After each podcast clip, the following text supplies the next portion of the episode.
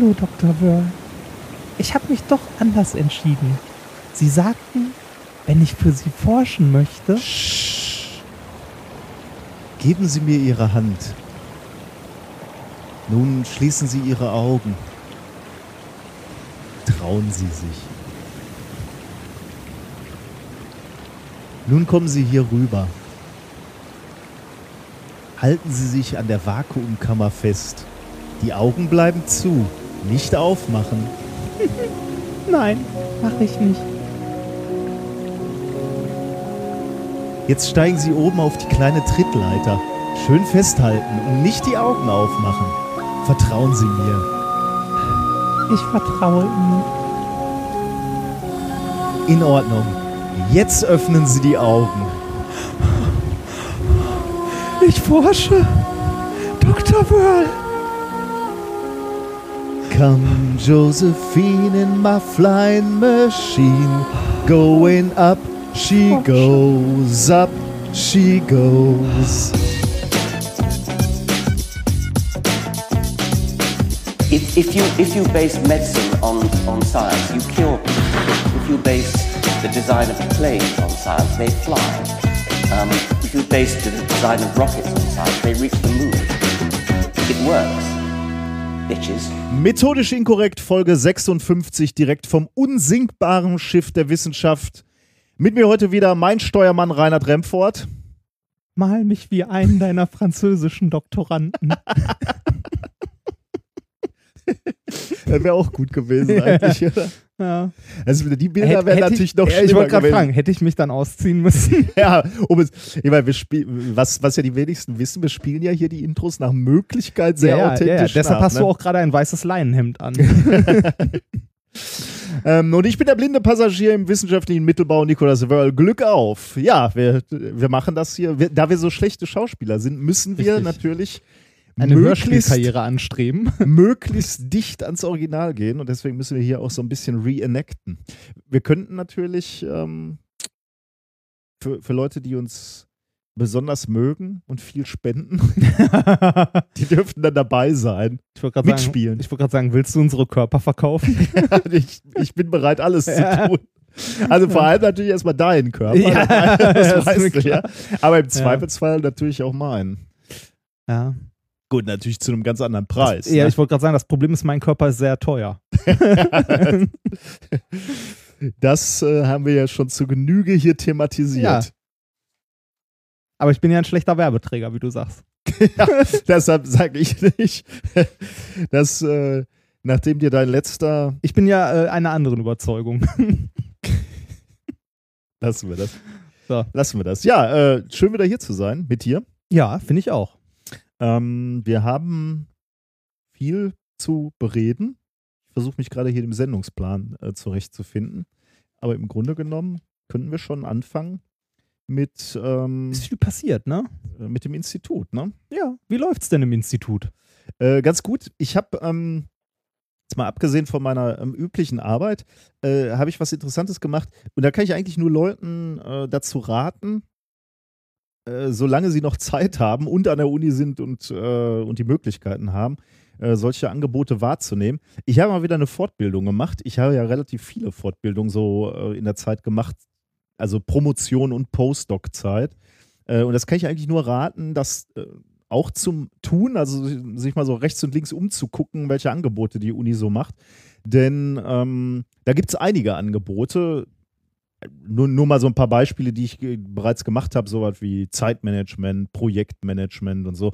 Das sind ja alles Dinge, die man eigentlich so, Skills, die man braucht in, in, in seinem Beruf, Ja. ähm, aber eigentlich nicht lernt in seinem Studium. Und, und da gibt es halt äh, an der Universität viele Angebote, zumindest bei uns, aber ich denke an anderen Unis auch, ähm, wo man sowas dann mitnehmen kann. Solche, solche Kurse, die würden am freien Markt halt viel, viel Geld kosten und hier an der Uni kann man häufig die halt umsonst oder für ganz, ganz kleines Geld mitnehmen. Äh, und äh, die Zeit ist es dann wirklich mal wert, sich mal so einen halben Tag oder manchmal einen Tag, manchmal auch zwei Tage zu nehmen, um sich da ähm, fortzubilden. Diesmal hatte ich ein äh, sehr interessantes, ein, einen sehr interessanten Kurs. Der da hieß? Ich weiß nicht mehr genau, wie er hieß, aber es ging im Wes Wesentlichen um Wissensmanagement. Also wie du mit Wissen umgehst, beziehungsweise mit, mit Informationen, die dir, die auf dich eingeprasselt sind. Das ist nämlich für mich sowas wie der heilige Gral ähm, für, für Wissensarbeiter, was wir hier so sind. Äh, was macht man mit äh, Informationen? Wie legt man die ab, damit man sie auch wiederfindet? Ähm, das ist wirklich extrem äh, kompliziert, würde ich sagen. Also das, das ist echt nicht trivial. Ähm, ich habe Google Keep und ein großes, großes E-Mail-Postfach mit einer guten Suchfunktion. Ja, da kriege ich schon so Schweißausbrüche, wenn ich das nur höre. Warum? Äh, ja, weil grauenhaft. Ich ich, ich finde alles wieder. Ich habe letztens ein Flugticket ah, gebucht je. und habe nur eine ja, Viertelstunde gebraucht, um das wiederzufinden. Äh, das ist, glaube ich, schon der Unterschied zwischen uns. Du, du bist ganz zufrieden. ja, und ich, ich versuche. Also, versuch, läuft halt gut. Versuch, ja, bei mir nicht so. Ähm, und das hat halt, äh, das ist halt sehr komplex so, äh, das Problem. Also ich, ich habe auch keine Probleme, wenn es da beispielsweise da, da darum geht, ähm, so Taskmanagement, also Aufgabenmanagement zu machen. Da, da habe ich ein ganz gutes System gefunden für mich. Also da gibt es ja auch digitale Helfer, die dann, mhm. ähm, die dann so mit äh, To-Do-Listen quasi umgehen. Ins, insbesondere ist dann natürlich schön, wenn man die irgendwie in der Cloud hat und dadurch halt auf all seinen Geräten hat. Ähm, ich habe jetzt ein ein Programm, was ich benutze, äh, da haben wir beide, glaube ich, schon mal drüber gesprochen, aber ich, ich weiß nicht, mit den Hörern in der Sendung, glaube ich, äh, habe ich das noch nie äh, besprochen. Das ist jetzt OmniFocus, das ist sicherlich eins der teuersten äh, Taskmanager, die, die du so kriegen kannst, so im, im, im Casual-Bereich. Äh, hat aber für mich den Riesenvorteil, dass, ähm, dass du Aufgaben nicht nur ordnest beispielsweise nach Projekten, ne, was ja mhm. schon mal hilfreich ist. Also ich, ich arbeite in verschiedenen oder ich, ich bin, bin der äh, Manager von, von mehreren Projekten. Jetzt macht es natürlich grundsätzlich erstmal Sinn, Aufgaben nach Projekten zu, zu sortieren. Das heißt, wenn du jetzt irgendwie so morgens im Büro sagst, okay, hier an dem einen Projekt muss mal weitergearbeitet werden oder ein Student ist hier, der in einem Projekt arbeitet, kann ich eben den Ordner aufrufen mit den Aufgaben für das Projekt.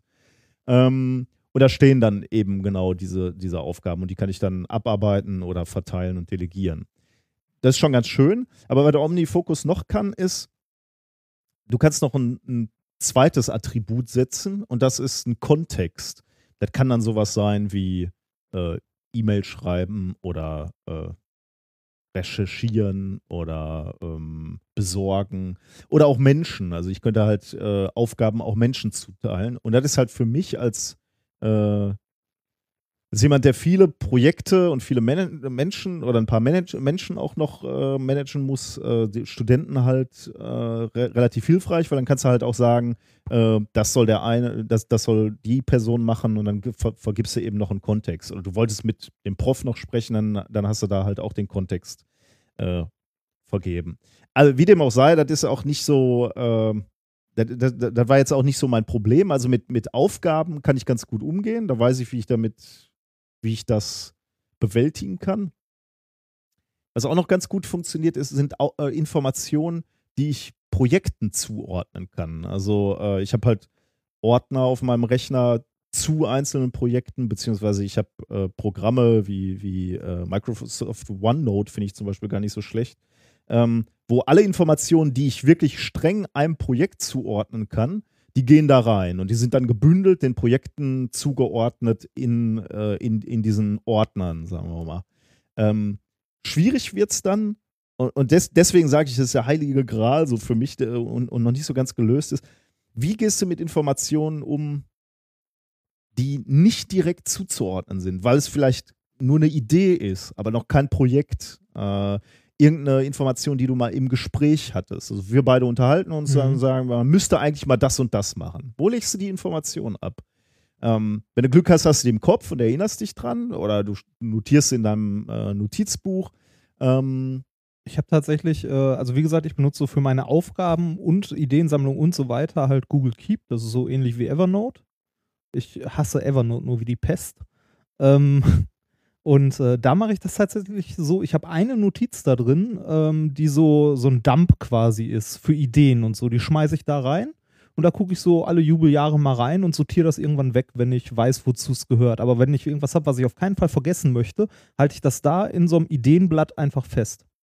Und Ja, das steht immer relativ weit oben. Das heißt, das Ding sehe ich eigentlich jedes Mal, wenn ich äh, irgendwas in Google Keep eintrage oder mache. Und auch sonst die Ja, aber da müssen ja Notizen, mehrere Seiten dann irgendwann sein. Dann kannst du ja nicht mehr all diese Sachen überblicken. Oder? Nee, das geht, weil meistens ist das eine Idee, also ich habe ja nicht spontan so eine Idee jetzt hier, juhu, ich weiß, wie man Gold macht oder so, sondern irgendeine Idee, die schon in weiten Kreisen irgendwie einen Kontext zu irgendetwas gehört, was ich mache.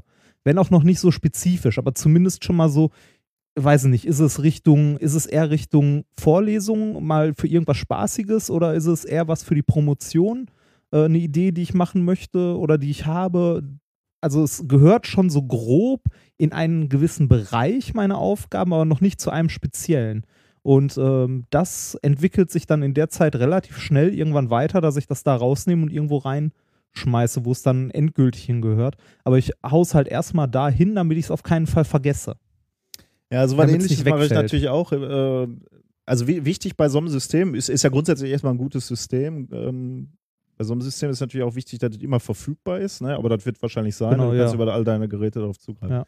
Ich, bei, bei so Vorträgen notiere ich mir halt relativ viel. Ich schreibe ja viel äh, bei diesen Vorträgen mit. Ähm, Mhm. Deswegen habe ich halt immer ein Notizbuch dabei, ne? analog, also so ein Moleskine-Buch, in das ich schreibe. Ähm, das Problem ist halt, ich schreibe, weiß ich nicht, ein, ein bis zwei solche Bücher voll im Jahr. Ne? Das heißt, wenn, du- wenn du in meinen Schrank guckst, hast du da, habe ich zehn so kleine Bücher Mhm. äh, und die sind alle voll mit Informationen, die ich mal irgendwann interessant fand. Vielleicht auch nicht ganz so interessant, sondern einfach nur mitgeschrieben habe. Ähm, das ist halt schwer, da, da irgendwie noch äh, durchzukommen. Ich, ich mache es so ähnlich wie du. Ich gucke halt auch mal so nach so einer Konferenz, blätter ich das nochmal durch. Wenn da wirklich irgendwas ist, wo ich das Gefühl habe, das kann, ist, hat jetzt aktuell für mich Interesse, dann übertrage ich das auch nochmal in, in, in andere äh, Systeme. Aber ähm, ich habe schon das Gefühl, dass mir relativ viel durch die Lappen geht. Ich muss dazu sagen, ich hatte das Gefühl nicht so sehr noch zur, zur, Zeit der Promotion. Die Promotion ist ja eigentlich eine ganz tolle Geschichte, weil du hast eine wesentliche Aufgabe, auf die fokussierst du dich wissenschaftlich. Du suchst ja noch so ein paar Seitenprojekte. Äh, dann wird es natürlich etwas anspruchsvoller, aber ähm, da geht's noch so. Aber als, als ja, in der Position, wo ich jetzt bin, gibt es halt viele Ideen, viele Projekte, an denen man arbeitet, die in unterschiedlichen Stadien sind. Und da habe ich das Gefühl, es wird immer schwieriger. Also ich habe, wie du ja gerade schon gesagt hast, auch mehrere Seitenprojekte noch. Äh, und ähm, das funktioniert trotzdem. Äh, da bin ich selber ein bisschen erstaunt drüber, weil ich eigentlich ein sehr chaotischer Mensch bin. Äh, funktioniert das bei mir sehr gut, das zu trennen, also die Informationen getrennt irgendwo aufzuschreiben. Die Cool, man könnte ja natürlich jetzt darüber diskutieren, wie erfolgreich du im Moment bist insgesamt. äh, das kann man tun, ja. äh, ich sehe das nicht so schlimm. Ja, ehrlich, läuft. Ich- Promotion läuft und Das alles. läuft. Ich Buch läuft. Ja. Ich habe meine Promotion, ich habe gerade einen festen Plan an Proben, die ich abarbeite. Jetzt wäre so ein Bachelorstudent ganz nett, den man sagen könnte, hier mach, während man was anderes liest. Na Äh, gut. Buch läuft auch ganz gut. Es wird im Februar erscheinen, Oh Gott. denke ich. Man kann es jetzt schon kaufen, wie gesagt, was mich immer noch beunruhigt. Ähm, nee, aber das, das geht eigentlich so halbwegs. Ähm, Ja, ich habe. Ähm, äh, natürlich kenne ich das auch, also das Problem, dass man Informationen hat, die irgendwie jetzt noch nicht direkt benötigt Das werden und ja. die, die man, aber man weiß, man braucht die vielleicht in einem halben Jahr oder so. ja. So geht, äh, das habe ich äh, mit Papern. Wenn ich irgendwelche Paper habe, wo ich was drin habe, wie, ähm, also so Einzelfakten wie, weiß nicht, C13-Gehalt in Diamant wirkt sich auch aus die Wärmeleitfähigkeit, äh, auf die Wärmeleitfähigkeit um so und so viel Prozent, äh, weiß ich, brauche ich nicht unbedingt jetzt, werde ich aber irgendwann beim Zusammenschreiben mal brauchen. Ja, sowas ist natürlich noch, wenn, wenn du jetzt schon weißt, du wirst es brauchen, ne, dann kannst du es natürlich beim Zusammenschreiben. Dann brauchst dann würde ich mir schon wieder einen Ordner machen und da reinlegen. Aber ich habe halt Informationen, wo ich nicht mal weiß, ob die überhaupt irgendwann mal relevant haben. So, so, ich müsste mal mit jemandem sprechen, der sich damit auskennt, um zu überlegen, ob daraus mal ein Projekt werden kann. So was. Wo lege ich das ab? Wel welche Dringlichkeit hat das? Projektplanung? Ja, aber Also welche? ne, ja, also, aber äh, allgemeine. So allgemeine Projektplanung, Einordner. äh, ich ich habe ich hab natürlich Ordner, wo ich äh, so Projektideen sammle. Mhm. Das Problem ist halt, wenn ich bräuchte diese Information halt in dem Moment, wo mir wieder jemand gegenübersteht Okay. und sagt, Ja, wo Äh, dir jemand, äh, wo du gerade in dem Moment halt bist, wo jemand sagt, ey, hast du eigentlich Proje äh, eine Projektidee oder derjenige, mit dem du reden müsstest Ja. für das Projekt, dass du dich dann dran erinnerst.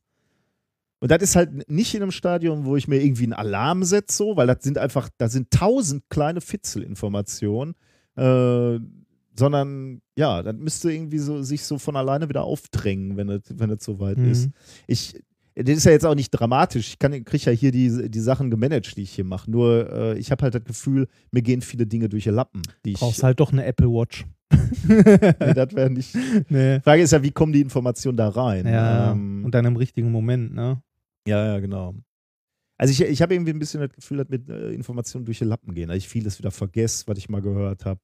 Ähm, das, ja, da habe ich irgendwie ein, äh, kein gutes Gefühl, sozusagen. Obwohl hat, ich, hat, hat denn jetzt äh, der Workshop, bei dem du warst, da Gute was Frage, ja. geändert?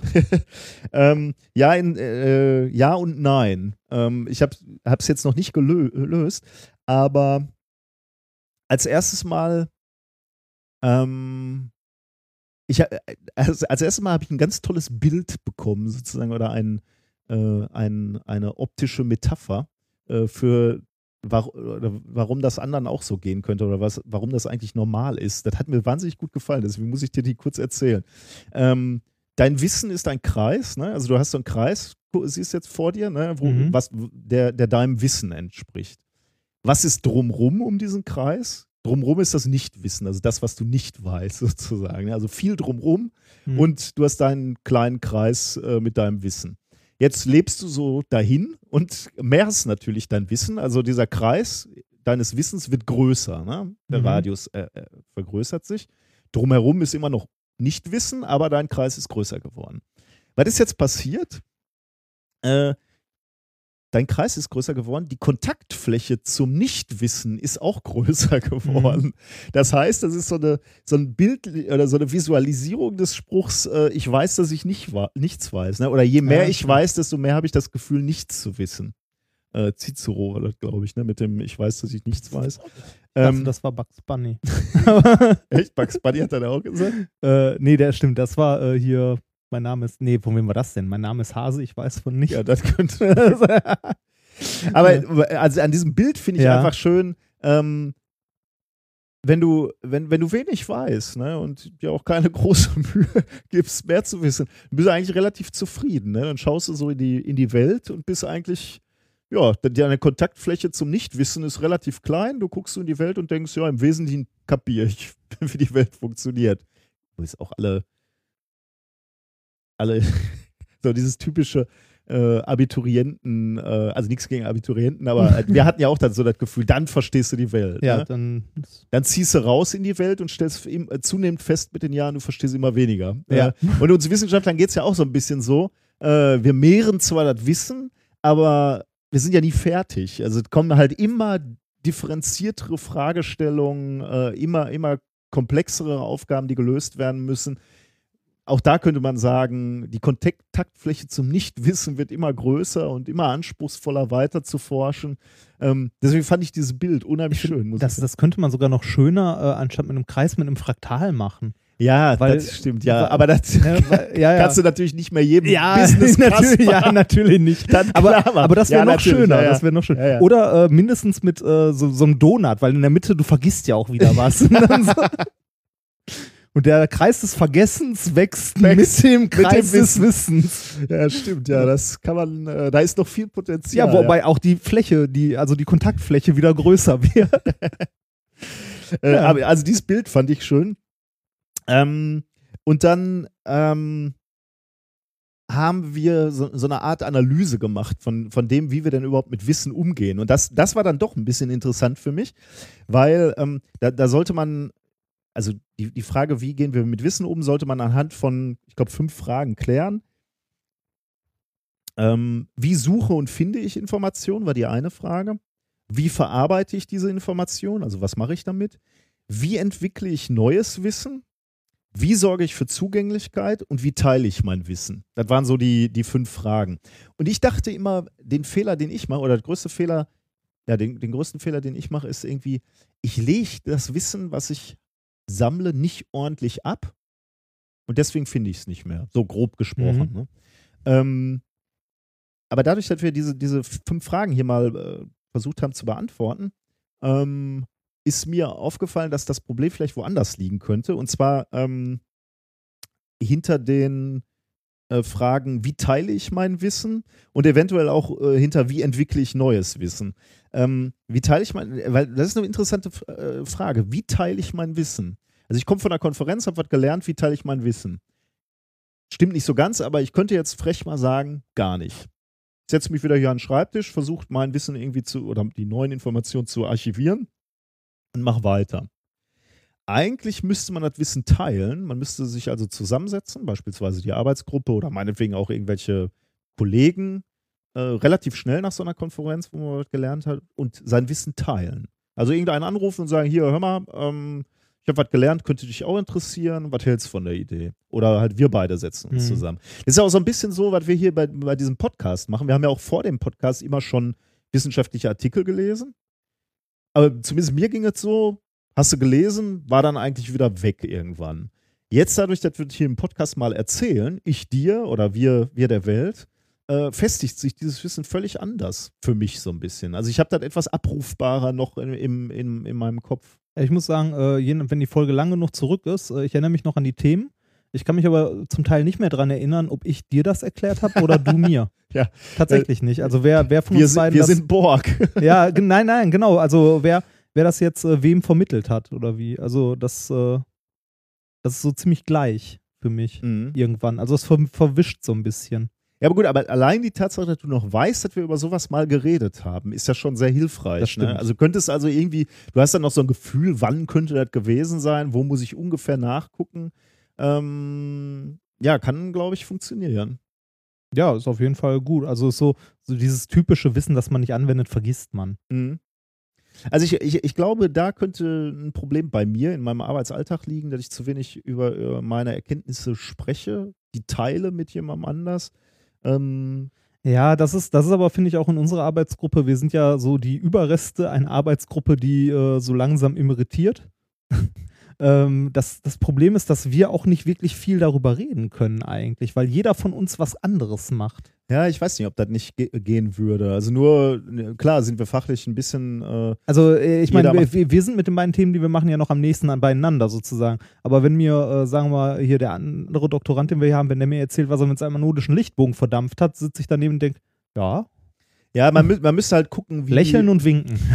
so. Man müsste halt gucken, wie. Ähm, ja, das, müsste, das Wissen müsste natürlich schon so aufbereitet werden, quasi, dass das dann jeder äh, nachvollziehen mhm. kann. Das wär, ist dann natürlich schon eine anspruchsvolle Aufgabe für jeden, aber äh, die könnte sinnvoll sein. Da, da war ein Typ, ein Politikwissenschaftler, ähm, mit dem habe ich so ein bisschen zusammengearbeitet, und der sagte mir, in deren Arbeitsgruppe haben die ein wöchentliches Teamtreffen, wo die sich hinsetzen, also ohne, ohne feste Agenda und sagen, also oder jeder sagt, was er in der letzten Woche gelernt hat. Finde ich eigentlich ganz interessant, muss ich sagen. Werbung. Es gibt ja durchaus Momente, wo man sich wünscht, man hätte die richtige Versicherung. Wenn man zum Beispiel krank ist oder so. So wie ich gerade. Äh, es gibt aber auch alle möglichen anderen Situationen, wo man sich denkt so, boah, hätte ich mir mal Gedanken um Versicherungen gemacht. Und genau hier kommt Clark ins Spiel. Mit Clark könnt ihr dabei sogar noch sparen. Als dein Versicherungsmakler überprüft Clark regelmäßig, ob du alle Versicherungen hast, die du brauchst und zeigt dir, wo du Geld sparen kannst oder wo du noch mehr Leistung rausholen kannst. Damit Clark als dein Versicherungsmakler auftreten kann, das heißt zum Beispiel Verträge für dich kündigen und neue abschließen, erteilst du Clark bei der Registrierung ein Maklermandat. Das heißt aber gleichzeitig, dass dieses Mandat von deinem, deiner alten Maklerin an Clark übergeht. Das ist nichts, was sich Clark ausgedacht hat, sondern ganz normale Praxis in der Versicherungsbranche. Du kannst deine Vollmacht zum Maklermandat aber natürlich jederzeit kostenfrei widerrufen. Außerdem hast du mit der Clark-App alle deine Versicherungen im Überblick und kannst sie von überall aus digital managen. Und wenn du mal auf der Suche nach einer neuen Versicherung bist, durchforstet Clark mit Hilfe modernster Technologien tausende Tarife, um genau den zu finden, der am besten zu dir und deinem Lifestyle passt. Und wenn wir schon beim Thema Sparen sind, die Jungs und Mädels von Clark lassen auch noch einen 30 Euro Shopping-Gutschein springen. Alles, was du dafür tun musst, ist dir die Clark-App runterladen, zwei deiner bestehenden Versicherungen hochladen und mit dem Code methodisch34 alles groß geschrieben, methodisch 34, bekommst du einen 30 Euro Shopping-Gutschein für Brands wie Ikea, Zalando oder Apple. Die Teilnahmebedingungen und alle weiteren Infos findet ihr wie immer in den Show Notes. Werbung Ende. Ähm, also, also allein, allein die Frage ist natürlich schon toll. Ne? Also kann, kann jeder auch zu Hause für sich klären oder mit seinen Mhm. Freunden oder Freundinnen äh, sich hinsetzen und sagen, ich erzähle dir jetzt mal, was ich diese Woche gelernt habe. Das ist einfach eine unheimlich schöne, ein unheimlich schöner Rückblick auf die Woche. Ne? Also Lernen ist ja eh schon, schon eigentlich das Tollste, was dir passieren kann in der Woche, wenn du irgendwie schlauer geworden bist. Äh, Weil, weil dir was Blödes passiert ist oder was Gutes. Und dann redest du mit jemandem und sagst, hier, ich habe was gelernt. Vielleicht nutzt dir das auch was. Ich meine, wie oft passiert dir was im Labor, wo du sagen könntest, okay, das könnte den anderen nutzen. da habe ich jetzt was gelernt. Äh, Sehr, sehr häufig. Und wenn du es das zehnte Mal erklärt hast, hast du irgendwann die Schnauze ja, voll. natürlich. Deswegen, also ich, ähm, Ja, ich glaube, ich glaube auch, dass sowas gut sein kann, wenn du eine Gruppe hast, die sich zusammensetzt, wo alle so in etwa auf dem gleichen Level sind. Wenn du so grobe Unterschiede hast, glaube ich, ist das, äh, kann das, also ich will jetzt nicht sagen, dass ich irgendwie mehr weiß als die anderen Leute im Labor, aber äh, wenn du da jetzt irgendwie, wenn du sagen wir mal so ein Gruppenmeeting hast, du hast da fünf Bachelorstudenten sitzen oder so und zwei Doktoranden, dann ist das äh, mit einer relativ hohen Wahrscheinlichkeit eine sehr einseitige Geschichte. ja, weiß ich nicht. Wenn der Bachelor wieder, äh, Ba- Bachelorand wieder an einer anderen äh, Anlage sitzt, mit der du noch nie gearbeitet hast, ähm, weiß ich nicht, ob das so einseitig und langweilig werden muss. Ich weiß nicht, ob man sich da so verschließen sollte vor, vor an, andersschwelligem Wissen, so. Keine Ahnung, ja. Ich finde ich find auf jeden Fall für mich äh, die- dieses Konzept des äh, über seinen Erkenntnisgewinn reden, finde ich ganz interessant. Muss ich mal drüber nachdenken. Also, wie gesagt, ich glaube auch, dass das echt, echt gut sein kann. Ähm, ich glaube nur, dass das nicht in jeder Gruppe oder in jeder Zusammenstellung funktioniert.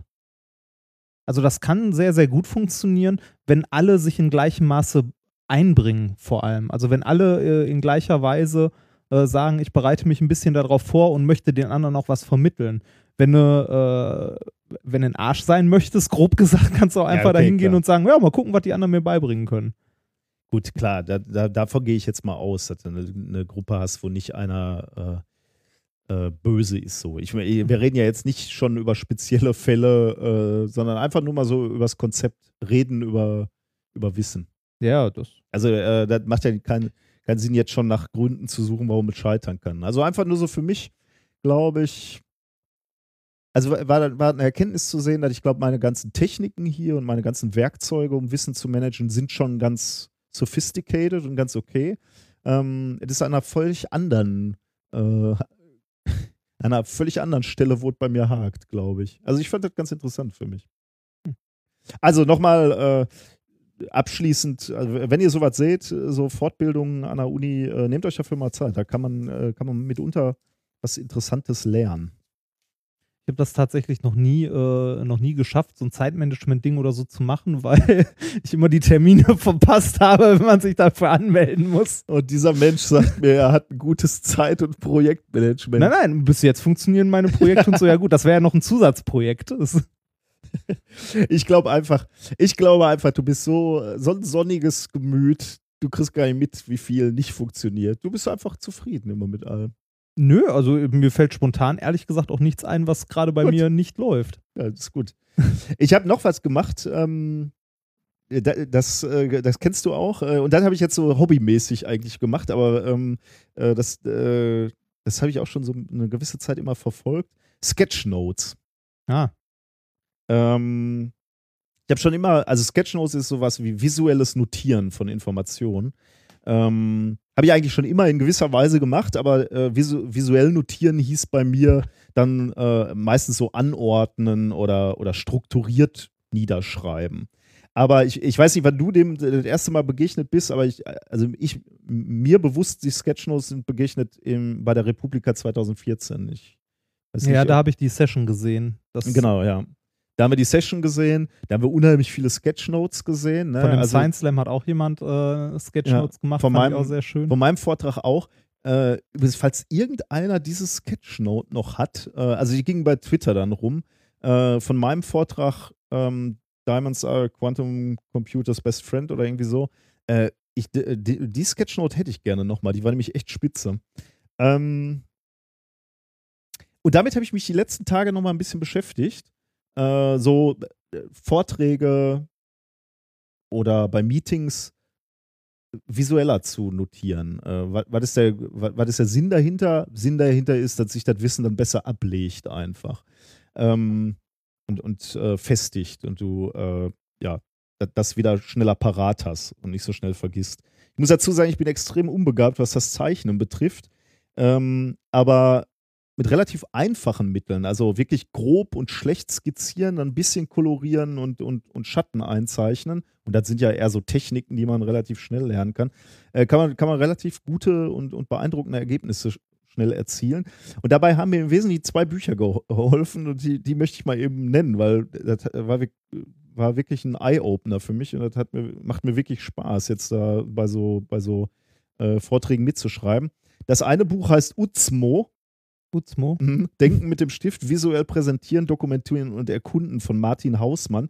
Äh, Uzmo heißt so, weil, weil du aus dem Buchstaben Uzmo ähm, eine Glühbirne zeichnen kannst. Ah. Aber ähm, dieses Buch ist wirklich pickepacke voll mit wirklich guten Ideen. Äh, also wer da an sowas Spaß hat, ähm, ganz tolles Buch. Ähm, und das Buch, äh, das Sketchnote-Handbuch, der illustrierte Leitfaden zum Erstellen von visuellen Notizen von Mike Rode, äh, finde ich auch ganz, ähm, also visuell auf jeden Fall äh, extrem ansprechend. Die Informationsdichte ist nicht ganz so hoch wie in dem ersten Buch, aber trotzdem ganz, ganz spannend, äh, wer an sowas Spaß hat.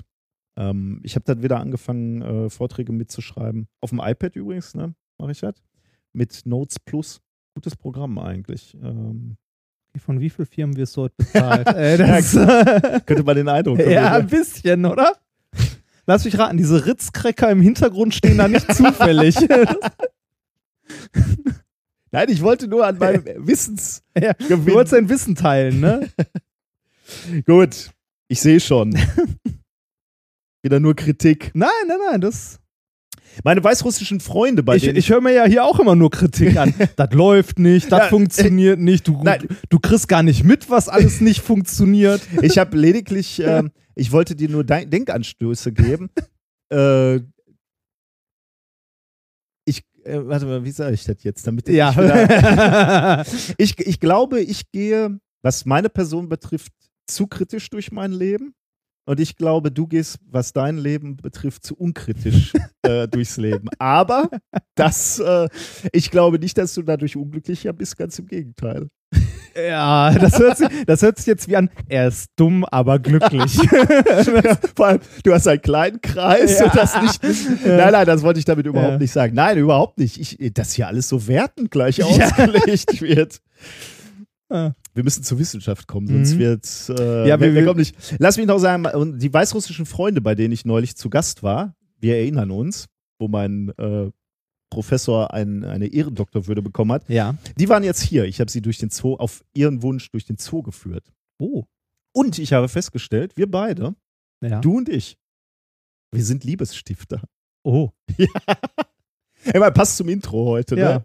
Ja, wir haben Liebes. Liebe. Wenn ich es schon selbst nicht haben kann, kann ich es zumindest weitergeben. ähm, es hat sich ja ein Paar gefunden in unserer Arbeitsgruppe. Ja.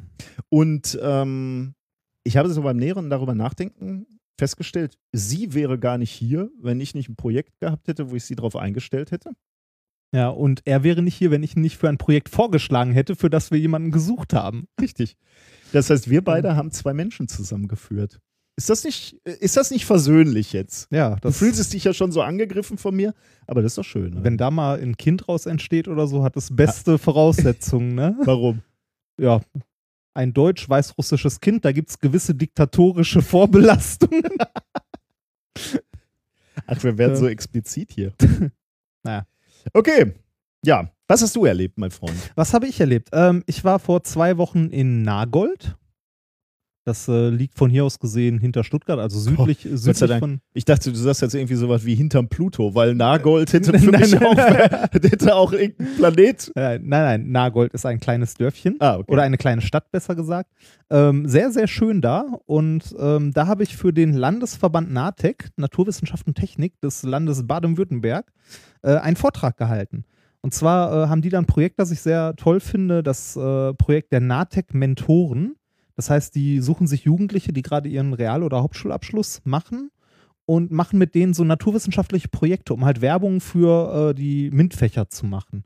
Und äh, in diesem NATEC-Mentorenprogramm werden äh, mit denen quasi Workshops gemacht und die Jugendlichen werden selbst ausgebildet sozusagen, um die nächste Generation an Jugendlichen Ja. auszubilden. Also ähm, Und dann, äh, das machen die freiwillig, oder? genau, das machen die freiwillig. Das ist so ein, äh, ja, freiwillig ist auch geil. ne? Nee, ja, also ich meine, nee, wie, wie, äh, wie sagt man nicht freiwillig? Also das ist, das ist ein gemein- Angebot, genau, das ist ein Angebot, das gemeinnützig. die, ein Angebot, das die annehmen von diesem Verein und äh, äh, von diesem Verband und ähm, dann quasi damit auch wieder die nächsten Generationen sozusagen schulen. Das ist eigentlich ganz schön, weil das dann nicht so ein Lehren von, äh, von einem Lehrer oder von einem Professor oder sonst was halt an die Kinder ist, sondern dass die äh, Leute haben, die nicht viel älter sind als sie, die so aus dem gleichen Umfeld kommen und denen das dann näher bringen und denen sagen, warum das toll ist und so. auch wieder, was ich gerade gesagt habe, ne, Wissen dadurch festigen, dass du es mit anderen diskutierst sozusagen. Ne? Mhm. Du hast nicht einen Lehrer, der dir vorne was erzählt, sondern du wirst selber ermächtigt, dieses Wissen weiterzugeben,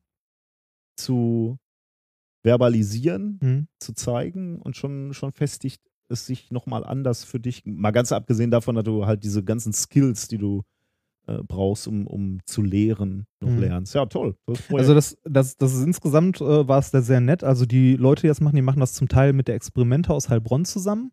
Äh, und ganz groß ist dabei Jugend forscht. Die haben auch ein großes Jugendforschzentrum in Nagold, das sie gerade neu aufbauen. Das ist ein, äh, auch ein älterer emeritierter Professor, der sich um das alles kümmert. Ähm, der ist, ich glaube, so Anfang 80 oder so. Also wirklich schon ein recht alter Mann, der aber super nett ist und super engagiert dabei. Und äh, die geben sich echt richtig viel Mühe, ähm, da was für die Jugendlichen auf die Beine zu stellen. bei Jugend forscht muss ich ja gleich mit dem Ja, Homo, Jüngsten ja, ja, Skandal ja, kommen, ne? Homöopathie für Bienen, ne? Ja, ja, großer Scheiß. Gab's da, hast du dazu was gehört? Nee, da nee, nee, das ist, nee, diskutiert, ne? das war, nee.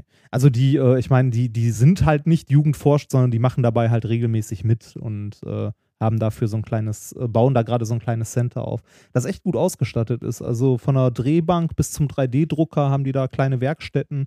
Die haben dann, äh, die hatten da ein FTIR stehen, ein funktionierendes.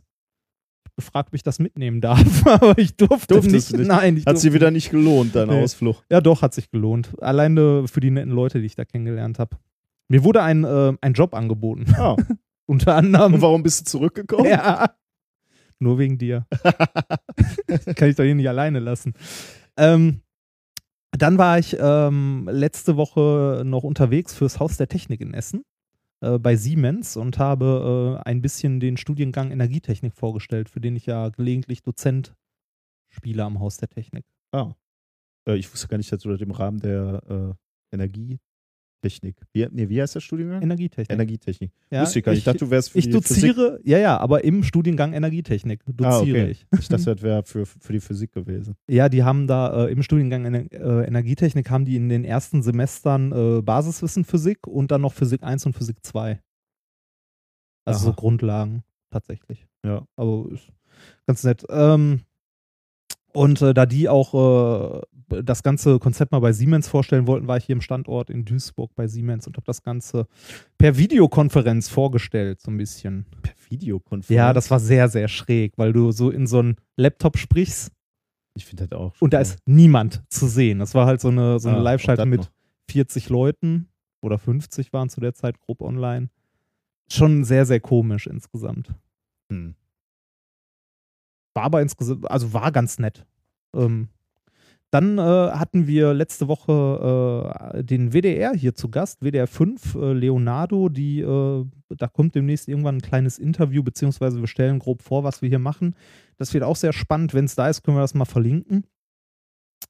Wann, Ähm, äh, wann wird gesendet? Äh, Weißt du das, nee, das weiß ich noch nicht. Ähm, das wird gerade zusammengeschnitten und dann äh, geht das irgendwann online. Ähm, das wird wohl eine neue Reihe vom WDR, also das kommt dann auch äh, bundesweit, glaube ich sogar, im SWR und so weiter und NDR. Äh, Wird bestimmt spannend. Äh, Ich habe mich sehr, sehr gefreut, dass die äh, mich gefragt haben, ob ich mitmachen möchte, ähm, weil die halt was Neues jetzt ausprobieren möchten. Ja, und was habe ich sonst noch gemacht? Ach genau, ich war jetzt letztes Wochenende in Dahme. Dem Ort. Das, Ja, ich habe mich verschluckt. ja. Es, ich, man kann sich ja wohl noch mal verschlucken. ja, das. Ich war in Dahme an der Ostsee. Ich dachte, du hättest den Artikel vergessen. Okay, ja. ja. Ich war äh, in Dahme an der Ostsee auf einer Hochzeit von einem guten Freund äh, oder von guten Freunden, die am Strand geheiratet haben. Was ich äh, sehr, sehr romantisch fand und sehr, sehr schön. Ich habe fast geheult. tatsächlich. ehrlich? Ja, ernsthaft. Du? Ja, ernsthaft. Oh. Weil äh, die, also die haben erst äh, auf dem äh, Leuchtturm geheiratet, also standesamtlich. Das Standesamt in Dahme ist auf einem Leuchtturm. Und am nächsten Tag, äh, dafür haben wir abends dann noch ein großes Zelt aufgebaut, so im Rahmen von, ich weiß gar nicht, wie viel da waren, 60, 70 Leute, so grob, in einem großen Zelt am Strand. Und äh, ein Freund von den beiden, der also beide schon lange, lange Jahre kennt, hat äh, quasi den Trauredner gemacht. Und äh, das war wirklich äh, zutiefst bewegend. also war wirklich sehr schön. Die Feier ging dann noch bis äh, nächsten Morgen so um fünf oder so. War toll.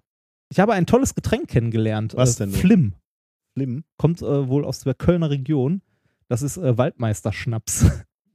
das ist toll. Du hast Waldmeisterschnaps. ja. Hast du grün erbrochen am Ende Nein, habe ich nicht. Nein, habe ich nicht. Ich, äh, ich weiß, wo meine Grenzen sind. Ich kotze nicht. Nach anderthalb Flaschen habe ich Schluss gemacht. Oh Gott. nee, war, war wirklich eine sehr gelungene Feier. Ähm, ich habe mir einen Anzug gekauft dafür. Ich habe mir tatsächlich einen schwarzen Anzug gekauft. Das hast du ja auch vertwittert. Ich ja, habe richtig. gesehen. Richtig. Mit Otto, Mit Otto, ja. dem weltbesten kleinen Mops. Woraufhin da irgendjemand schrieb, äh, der ist aber niedlich. Der ja. Hund. Ja, ja. das, Nicht du. ja, was anderes habe ich auch nie Ja, erwartet. fand ich eine Frechheit. Ach, ich bin das gewohnt. Ich fand dich deutlich niedlicher als den äh, Mops. ja, aber äh, der Mops hat weichere, flauschigere Haare. Dazu kann ich nichts sagen. Ja, so viel zu meiner, äh, zu meinen Du hast letzten- noch irgendwo äh, bei dem. Stollfilm. Ach genau, den Stoll, ja genau, äh, bei, von den Hoxillas ist ja der Stoll-Film erschienen, also das Interview mit Axel Stoll. Ich habe ihn selber tatsächlich noch nicht gesehen. Hm. Ähm, ich durfte aber als äh, Anführungszeichen Experte. Experte hier und da ein paar Worte zu äh, Herr Dr. Stoll sagen. Beziehungsweise, beziehungsweise zu der Physik, die der Herr Stoll so äh, in die Welt hinaus pustet. Also Dr. Stoll ist so ein äh, War. war so ein ähm, Leicht braun angehauchter Esoteriker. ja, das, äh, genau. Setzt du dich schön in die Nessel. Was genau, denn? und, äh, und du hast so ein bisschen debunked, was er gesagt hat, physikalisch. Also er, Äh, ja, ja, ja. Ich weiß nicht mehr genau, was es jetzt war. Äh, also ist jetzt schon ein bisschen her, dass wir das aufgenommen haben, aber ich muss es mir auch nochmal angucken. Ich glaube, es ging um Gold transmutieren, unter anderem, weil der Herr Stoll äh, sagt, er ist in der Lage, Gold zu transmutieren. wo, worauf dann irgendwie so ein lustiges Bild bei Twitter Ja. rumging, ne? Ob man den Herrn Wörl in Gold transmutieren kann? Sehr schön. ja. Ja, Äh, Würde ich sagen, ähm, kommen wir mal zu, zur richtigen Wissenschaft, oder? Äh, quasi ja. Ähm, noch nicht zu den Themen der Woche, äh, sondern erstmal zu einem kleinen äh, Appetithappen. Nämlich ähm, zu neuem von Philae.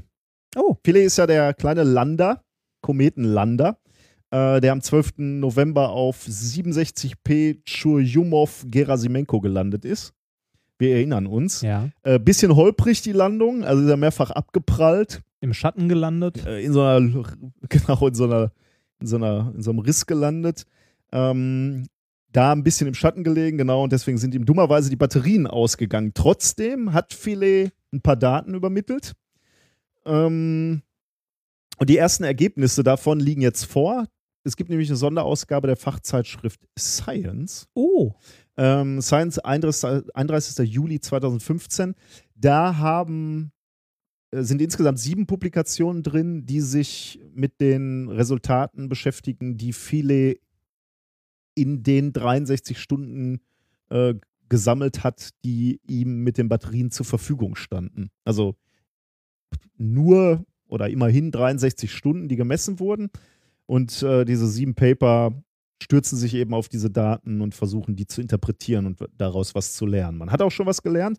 Und ich glaube, das hatten wir auch schon mal diskutiert, dass ja, diese Landung etwas holprig war.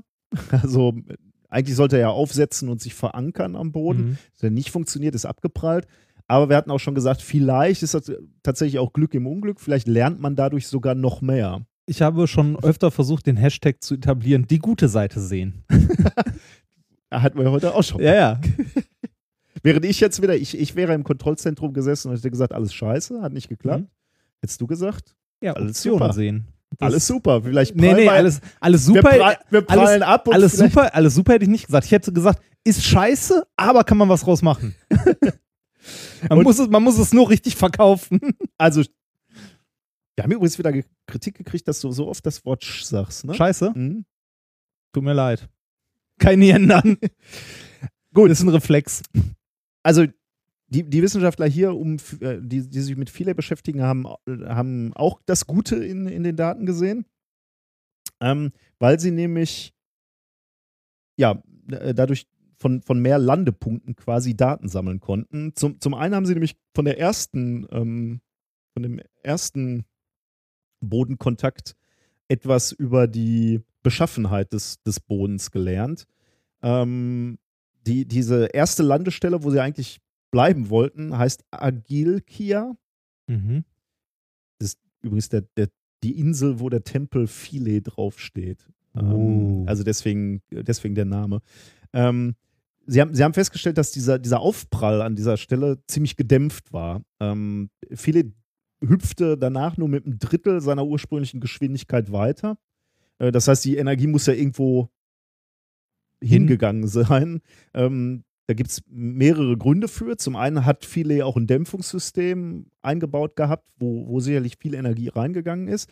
Aber das Bodenmaterial muss eben auch eine Rolle gespielt haben. Und äh, deswegen konnten sie jetzt äh, interpretieren, äh, wie, wie, wie der Boden aufgebaut sein muss. Und sie haben eben rausgefunden, dass, oder sie gehen im Moment davon aus, dass man dort eine 20 Zentimeter dicke Staubschicht Schicht etwa hat. Ähm, diese Staubschicht hat eine Druckfestigkeit von einem Kilopascal. Sagt uns jetzt erstmal nichts, aber ein Kilopascal ist ungefähr vergleichbar mit der ähm, Druckfestigkeit von Neuschnee. Also schon eher so fluffig. Mhm. Ähm, unter dem Staub, da gehen die Wissenschaftler von aus, liegt aber deutlich härteres Material. Ähm, dann ist Philae weitergehüpft und da, wo er dann endgültig liegen geblieben ist, dort liegt er auf deutlich massiveren Material. So massiv, dass der Hammer von einem seiner Instrumente die Oberfläche nicht durchbrechen konnte. Und da gibt es ja wohl auch andere, also so, so Bohrer und so, und mit denen haben sie dann festgestellt, dass, äh, dass Philae im Moment auf einem sehr porösen, aber extrem festen Eis liegt. Also ungefähr so wie, ähm, wie man sich Firneis oder wie, wie Firneis auf der, auf der Erde beschaffen ist. Firneis ist dieses, wenn, wenn man schon mal auf dem Gletscher war, extrem kompaktes Eis, immer noch porös, wie gesagt, da sind Luftblasen drin, aber extrem kompakt und hart, weil das Eis immer wieder angeschmolzen Mhm. ist und dadurch immer dichter und ja, kompakter wird. Ähm, was auch überrascht, und das, das, da, da war auch gut dran, dass er zweimal aufgetitscht ist. Er, er hat nämlich ähm, Staub aufgesammelt quasi, oder, oder ja, aufgesammelt kann man gar nicht sagen. Äh, Staub hat sich verfangen in seinen Instrumenten und deswegen konnte man an mehreren Stellen chemische Analysen äh, des, des Bodens machen. Und was man, was, was man entdeckt hat, sind ähm, relativ viele organische Moleküle. Ähm, 16 Verbindungen haben die Forscher bis jetzt nachgewiesen. Darunter auch vier, die man bisher auf Kometen nicht entdeckt hatte. Methylisocyanat, Aceton, Propanal und Acetamid. Also Dinge, die man noch nicht gefunden hat. Ähm, und das ist natürlich spannend, so, so ein, äh, das ist ja quasi ein Baukasten für organische Verbindungen. Also wir- das sind natürlich noch kleinere Moleküle, aber daraus können sich halt komplexere Mhm. äh, Dinge bilden. Die können eben der, der Ausgangspunkt für biochemische, ja, im Extremfall dann Reaktionen sein. Ähm, könnte man sich halt überlegen, ob, ob daraus irgendwann Aminosäuren gebildet werden, Zucker, Peptide, sowas. Also so- sowas, was man dann braucht, wenn, wenn es dann in. Richtung äh, Leben gehen soll, genau. Ja. Ähm, ich, ich fand einen Kommentar noch ganz lustig von, von einem der Forscher, ähm, der, der sagte, naja, zumindest haben wir schon mal eins gelernt. Vor, vor der Landung war man immer davon ausgegangen, dass, dass das Gefährlichste könnte sein, dass der Lander einsinkt, so in Ja. den Boden. Ne? Und, Jetzt- und jetzt sagt man man- halt, okay, das größere Problem ist eigentlich das Abprallen, als das Einsinken. Das finde ich irgendwie ähm, ganz, ganz äh, spannend. Ich hatte dir mal auch von einem Experiment erzählt, ähm, als, als wir diskutiert haben, okay, was, was soll an- kurz nach der Landung hatten wir, glaube ich, besprochen, was soll Philae jetzt messen? Da war ein Experiment, das fand ich auch spannend. Ähm, die haben, also Philae hat elektromagnetische Signale durch den Kometen, durch den Kern geschickt. Und zwar ähm, zu Rosetta, die auf der anderen Seite war. Also die war, äh, die, die Rosetta ist ja die, diese, die, der Satellit, der, der Philae abgesetzt hat. Und die äh, Rosetta kreist halt um den Kometen rum und die war dann halt genau auf der anderen Seite. Und äh, Philae hat eben so elektromagnetische Wellen durchgeschickt durch das, ähm, durch das Gesteinsmaterial, um dann zu charakterisieren, wie sieht es denn im Inneren von, äh, von, äh, von Churi aus, von dem Kometen aus. Und man kam zu dem Ergebnis, oder im Moment sieht das Ergebnis so aus, dass die, das Material extrem homogen ist, zumindest in den Größenordnungen, mit denen man es auflösen kann Mhm. mit diesem Verfahren. Äh, da redet man von einer Auflösung bis 10 Meter so. Alles darunter wird schwierig, aber äh, immerhin, bis dahin ist es homogen durch den ganzen Komet. Ähm, und man hat auch herausgefunden, dass der Kern aus relativ vielem leerem Raum besteht. Also mit anderen Worten, der ist porös. Mhm. Ähm, 75 bis 85 Prozent Oh, Porosität. das ist viel. Finde ich schon erstaunlich. Ähm, jetzt bleibt die Frage, war es das schon? Jetzt haben wir sieben Publikationen, immerhin. Äh, Ist das schon mal mehr, als wir jemals hatten. Und äh, die Daten, die man Nee, da ich, jetzt. ich glaube, da kommt noch einiges. Also ich meine, der, der Komet, der äh, schmilzt ja jetzt noch und explodiert und solange da noch irgendwas irgendwie funkt, wird man da neue Erkenntnisse gewinnen können, weil man es Ja. halt noch nie beobachtet hat vorher. Das ist das einzige Problem jetzt. Ne? Der, der, der, der, die Verbindung war ja abgerissen. Wir hatten dann Mhm. ja mal vor ein, zwei Sendungen berichtet, dass die, Funkverbindung wieder da war. Dummerweise hat, sie sich, hat viele sich jetzt seit dem 9. Juli nicht mehr gemeldet. Also etwa einen Monat haben wir wieder nichts gehört. Ah, Man weiß natürlich, jetzt läuft, kann, kann natürlich daran liegen, dass viele den Geist aufgegeben Ja. hat. Kann aber auch daran liegen, dass wir keine, keine gute Funkverbindung zu viele hinkriegen. Rosetta, da hatten wir beim letzten Mal ja auch drüber gesprochen. Rosetta dient ja so ein bisschen als Funkrelaisstation im Orbit vom, von Churi. Ähm, Rosetta muss aber im Moment relativ weit weg bleiben vom Kometen, weil, weil wie du gerade schon gesagt hast, der Komet gerade sehr aktiv ist. Der, Mhm. der, sch- der stößt halt ständig Material und Gas in, ins, ins All. Und deswegen willst du mit Rosetta eigentlich im Moment eher weiter weg sein. Du willst halt nicht zu nah ran, damit die Sonde nicht geschädigt wird. Aber dadurch hast du natürlich auch keine gute Funkverbindung zu Philae. Schwierig, schwierig. Alternative Theorie, ähm, viele ist auf den Nazi-Stützpunkt auf Churi gestoßen und die haben den einfach ausgemacht. Sehr plausibel. Ja, das beweist mir das Gegenteil. Ja, wir, wir, wir drücken weiter Ja. die Daumen, aber ich, ich finde es schon mal schön, dass wir da schon mal Ergebnisse gehört haben, erste. Aber ich denke, wir melden dazu Ich glaube, da nochmal. kommt auch noch was. Ich glaube auch. Was haben wir für Für Themen, Themen der Woche? äh, du fängst an. Ja. Das erste Thema, was ich rausgesucht habe, habe ich genannt, die Bildschirme der Zukunft sind retro. Mhm. Mhm. Ähm, das erste Thema, das ich rausgesucht habe, Thema 2, wird sich in 5 Pikosekunden selbst zerstören. Äh, das Thema 3 lautet die Physik des Schlangentötens. Und Thema 4, Tempus Fugit, was Huygens noch nicht wusste. Tempus fugit. Ich bin ja kein Lateiner, ne? Tempus heißt Zeit. Ja, Tempus Fugit heißt die, so viel wie die Zeit verfliegt. Ah, Also, ne, Zeit ist schnell weg. Nutze sie so in etwa. ah, Tempus Fugit, also Zeit vergeht. schön. Bin ich gespannt. Ja, Mhm. äh, viel Weisheit. Äh, Ja, sehr, sehr viel. Was soll das denn heißen? Ich höre schon wieder so eine Nein, leichte oh. Kritik Ja, mitschwingen. eine Mimose heute. Ja, ich bin empfindlich. Ja, aber was du sonst nie. Sonst prügel ich mit aller Gewalt auf deine kleine Seele ein. Ja, irgendwann, irgendwann, bricht, ab. irgendwann bricht mein kleines Herz. das Ist es soweit? noch nicht ganz. Kann, kann ich was tun, um dich. Wir trinken gleich mal ein Bier, dann bist Ja, du wieder. das, da wäre ich auch für. aber machen wir erst erstmal arbeiten wir ein bisschen, oder? Noch kein Bier? Weiß ich nicht. Müsste ich holen gehen, ne? Nee, dann arbeiten wir erstmal ein Thema ab. Okay. Die Bildschirme der Zukunft sind retro. Übrigens ein Thema, was uns ähm, Heißt einfarbig und gebogen? äh, ein Hörer aus Österreich äh, vorgeschlagen Ah. hat. Christian, sei gegrüßt. Ich habe daran gedacht, dich hier zu erwähnen. Ähm, weißt du, welches Material ich toll finde? Diamant. Ja, das auch. Papier. Papier. ja, weil Papier eigentlich ein, ein, ein seit Jahrhunderten bewährtes Material ist. Leicht, flexibel, billig. Eigentlich ein geiles Material. Brennt gut. Brennt gut. Schnell kaputt. Ja, genau. Ja, ja äh, äh, tatsächlich gibt es ja, ähm, ich glaube, für Büchereien und so äh, ein Problem, dass ähm, die Bücher so aus dem Mittelalter und so, die halten alle noch relativ gut und lange, aber Bücher aus der jüngeren Geschichte, kann auch sein, dass ich jetzt Quatsch erzähle, sind problematischer, weil äh, im Papier viele halt Bleichmittel und so weiter drin sind und das chemisch nicht mehr so beständig ist Ah. und äh, schneller kaputt geht. Das ist interessant. Wobei wir, wir hatten, glaube ich, in einer unserer ersten Folgen auch mal drüber gesprochen, wie kann man überhaupt Daten dauerhaft Ja, ja, das- ablegen. ja. Und Papier ist ja noch ziemlich gut, ne? Ja, Wenn Papier nicht ist gerade abbrennt. genau, Papier ist noch gut dabei. Aber darum soll es jetzt hier natürlich nicht gehen. Es soll natürlich eher um Hightech-Papier gehen. Nämlich Papier mit eingebetteter Elektronik. Ähm, das sind, ist, ist eine Idee, an der, der Leute und, und Forscher schon etwas länger arbeiten.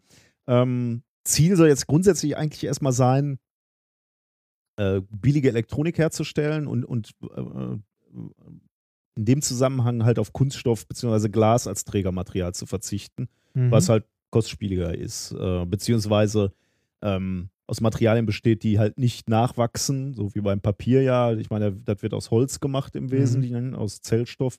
Ähm, das steht hier im Grunde genommen erstmal un unendlich zur Verfügung. Deswegen wäre es halt interessant, irgendwie Papier zu haben, wo du, wo du Elektronik draufbringen kannst. ja. Was man dafür schon mal als allererstes braucht, ist natürlich ein spezielles Papier. Man kann sich vorstellen, dass nämlich für, für wirklich kleine Schaltkreise normales Papier ein Riesenproblem hat, nämlich die Ja. Rauigkeit. Ja, wollte gerade sagen, also siehst du ja schon mit einem einfachen so einem Taschenmikroskop oder mit einer Lupe siehst du ja schon, je nachdem, was für ein Papier das ist, so einzelne Fasern. Ja, genau, ja.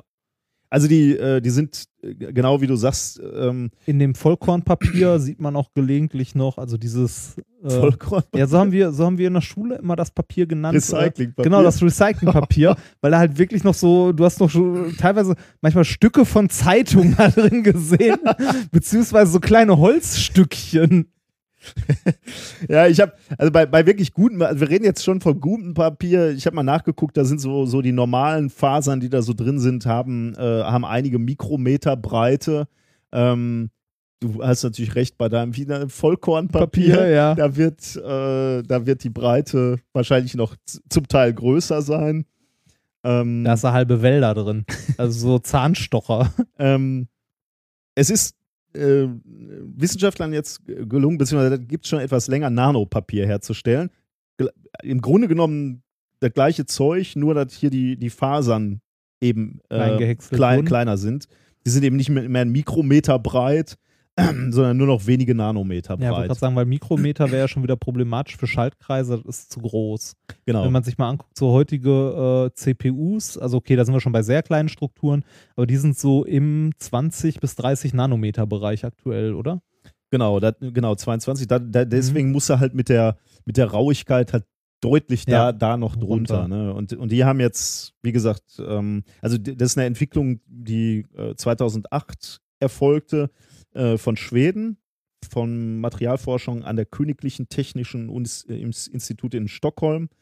Ähm, Ja, schon toll, ne? Stell mal vor, du könntest sagen, du hast an der königlichen Tech, Tech- am, am Königlichen Technikinstitut in Stockholm. Ja. Ja. ja, zurück zur Monarchie. Well, well. ja. Ähm, genau, also die haben Holzstoffzellulose genommen und daraus eben diese Fa Nanofasern extrahiert, ähm, um, um, um dann Nanopapier herzustellen. Ähm, ist nicht nur so, dass die Fasern dann kleiner sind und das Papier dadurch halt äh, deutlich glatter ist, sondern es hat auch an sich andere Eigenschaften oder verbesserte Eigenschaften, wenn man so will. Dieses Papier ist siebenmal so fest, dreimal so elastisch ähm, und fester als Gusseisen und Knochen. Wow. Also äh, so Best of all worlds, würde man so sagen. Ne? Äh, reißfester und trotzdem äh, ja, oder, oder fester, mechanisch belastbarer. Dann Mhm. liegen natürlich sofort, wenn, du- wenn du sowas hörst, liegen natürlich erstmal ähm, Anwendung aber. Anwendungen auf der Hand und zwar so niedrig hängende. Extra große OCBs. Was sind denn OCBs? Diese Blättchen, die großen. Ach, oh Gott. oh Gott. Du willst es verrauchen, diese Erfindung. Wahrscheinlich dann durch die Nanofasern reagiert Ja. er wahrscheinlich auch noch schneller ne? und ist schneller Ja. weggeraucht. Ja, Das kannst du dir in Rekordzeit einen reinziehen. ja. Nee. Also, Aber ernsthaft, äh, natürlich liegen da. Also äh, leichtes Material, das sehr, sehr hart ist. Da würden mir spontan jetzt nicht gerade Schaltkreise als erstes einfallen, aber sowas wie äh, Tragflächen. ja, sehr gut. so, ja. so, so Flugzeugbespannungen und so. Gerade für diese ganzen Solarflieger, wenn man das Ganze dann noch irgendwie mit ein bisschen Kunststoff überzieht, so.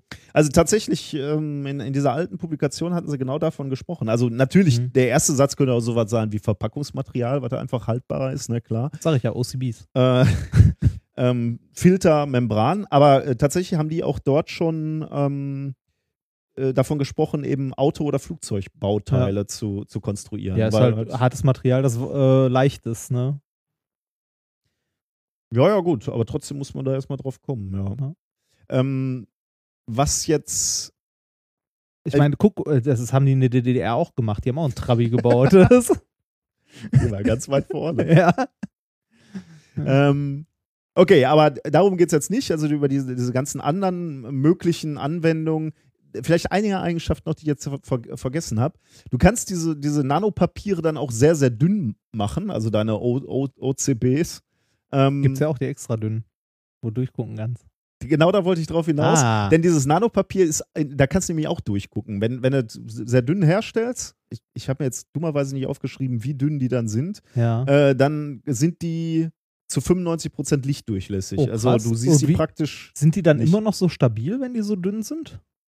Zumindest äh, dann offensichtlich, also im Vergleich zu Papier in der gleichen Dicke dann Okay, natürlich ja, schon. okay, ja. Aber jetzt nicht was, wo man sagen könnte, yeah, Fenster. Er ist jetzt nicht so wie, äh, wie Graphen, ne, was extrem dünn ist, transparent und dann ja wirklich herausragende mechanischen Eigenschaften hat. Ja, und immer noch nicht größer als ein paar Zentimeter gemacht werden kann. Hurra! ja. ähm, Fenster meinst du? Ja, ich weiß nicht, das wird wahrscheinlich Ja. nicht funktionieren, aber kein, keine Ahnung, ja, weiß ich nicht. Hm.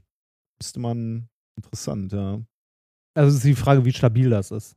So, Ich denke, wahrscheinlich reicht's nicht, ne? Also, nicht. Also, kannst nicht mit dem Fußball ich wollte vorschießen. gerade fragen, der Vogel geht glatt durch. Ja, hast, du, hast du drüben bei uns gesehen? Nee. Wir haben einen Abdruck am Fenster von einem Vogel, ja. Wie So, so mit, mit breiten Schwingen. Oh Gott. Ehrlich? Ja, so ein Fettabdruck. Cool. Kann ich dir nachher mal zeigen? Ja, ein bisschen. Ähm, okay. Aber da- die, die eigentliche Eigenschaft, auf die ich hinaus wollte, und da haben wir schon gesprochen, ist, du hast eine sehr, sehr glatte Oberfläche und die ist eher so, also vom, von der Haptik eher so plastikähnlich. mhm. Ähm, so, jetzt kann man da drauf nanoskalierte Leiterbahnen im Prinzip auftragen. Frage ist natürlich, oder sagen wir mal, also das müsste man machen können. Ne? Man, man müsste Leiterbahnen auftragen. Diskutieren wir gleich, wie man das macht. Äh, dann hat man immer noch ein Problem an diesem Papier, wenn du sagen würdest, du möchtest irgendwie so ein, ähm, so ein Bildschirm haben oder vielleicht ein elektronisches Gerät oder Bauteil auf Basis dieses Papiers. Du brauchst noch eine Stromversorgung. Ja. Also klar, du kannst eine Batterie dranhängen, aber das wollen wir nicht. Wir wollen am liebsten eine Stromversorgung haben, die sich eben in, in die Dimension dieses Blatt Papieres ein, äh, einfügt quasi. Transparente Solarzellen oder sowas. In die Richtung, ja. Also zwei Dinge. Wir müssen lösen, wie kriegt man jetzt die Leiterbahn drauf? Wie macht man das Papier elektrisch leitfähig? Und wie lösen wir die Stromversorgung? Und genau diese beiden Probleme haben Forscher adressiert, und zwar Forscher von der University of Maryland und von der University of Science and Technology im chinesischen Wuhan.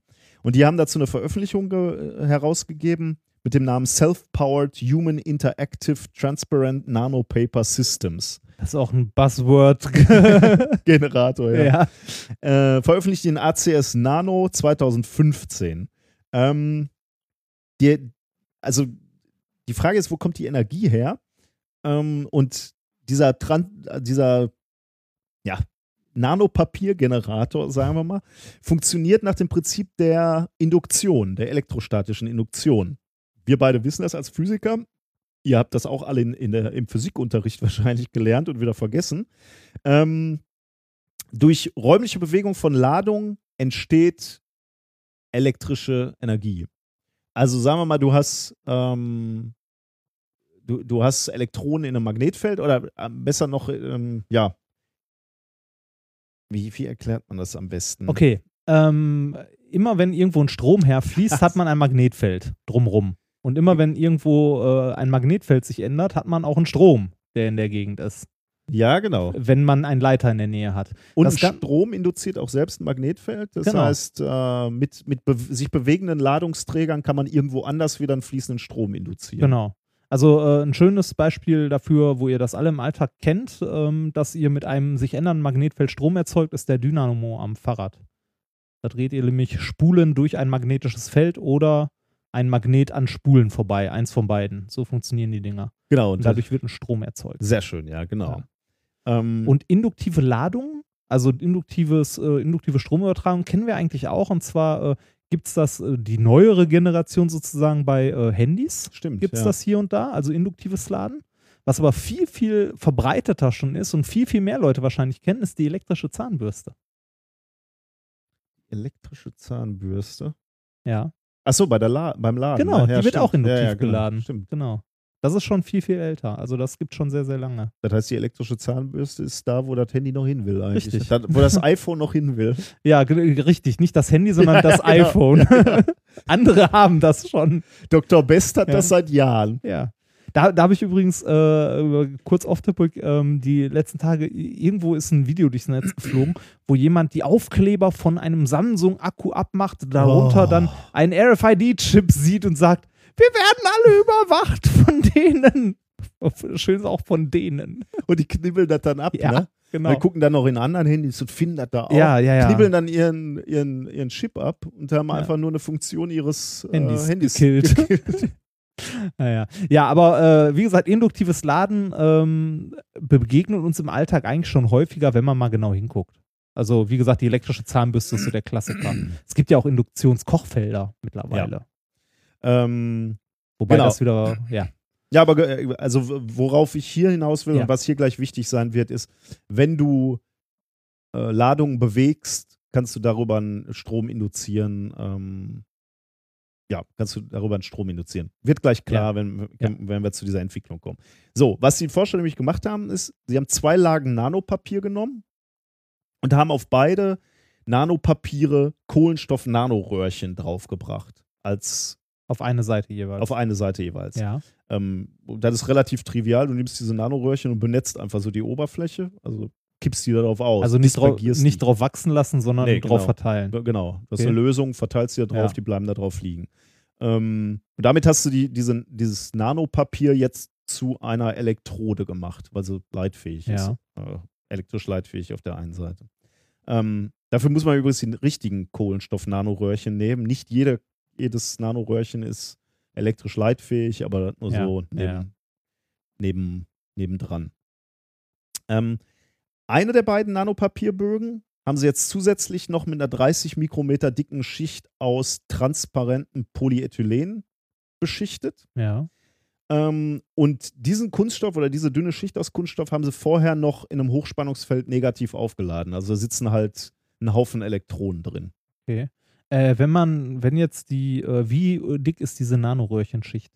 Äh, kann ich dir gerade nicht sagen. Weil die ist ja nicht notiert. mehr transparent, oder? Ja, aber ja, die ist schon, das sind ja nur einige Oder wenige. Ja, okay, also kommt drauf an, wie viele. Ne? Weil ich hätte jetzt Nanoröhrchen, also Kohlenstoff-Nanoröhrchen, schwarzes Pulver. Okay, wenn man es dünn genug macht und gut genug verteilt, ist wahrscheinlich auch durchsichtig. Ich bin jetzt gerade am überlegen, äh, ich glaube, was ich hier gerade gesagt habe, zu dem Nanopapier, was 95% lichtdurchlässig ist, bezieht sich, glaube ich, auf den Gesamtstapel, den ich dir Ah, hier okay, gerade mit beschreibe. allem drum und dran, okay. Ich glaube, der, Mhm. der, das Nanopapier selbst kann sogar noch dünner, äh, noch, noch Transparenter sein, sein. okay. Ja. Äh, weil, weil, weil die, äh, diese Zahl habe ich aus der Anwendung dieses, Ja. äh, dieser Forschung und da sprachen sie von 95 Prozent. Ja, dann wahrscheinlich es mit allem drum und dran sein. also, okay. Ähm, wo war stehen geblieben? Achso, eine, eine Kunststoffschicht haben wir ähm, aufgebracht, die Elektronen trägt quasi. Ähm, jetzt haben die Forscher beide Nanopapierstapel übereinander gelegt. Ähm, dabei trennt diese negative ähm, Kunststoffschicht die beiden Lagen und zusätzlich entsteht zwischen der, dieser Kunststoffschicht und der nächsten Lage Nanopapier ähm, noch so ein kleiner Luftspalt. Und der ist wichtig, weil dadurch die Ladungstrennung gewährleistet wird. Hier, das Polyethylen ist auf den Nanoröhrchen drauf. Ja. Also ich habe quasi Papier, Nanoröhrchen, Ethylen, Nanoröhrchen, Papier. Ja. Okay. Ähm, jetzt drücken die, äh, also jetzt, jetzt kannst du, jetzt hast du diesen Stapel und jetzt kannst du äh, diesen Nanopapierstapel zusammendrücken. Ne? Ja. Ähm, dadurch, dadurch verringert sich der Luftspalt und die negativ geladene ähm, Kunststoffschicht nähert sich dem anderen Nanopapierbogen an. Ja. Du bewegst also Ladungsträger.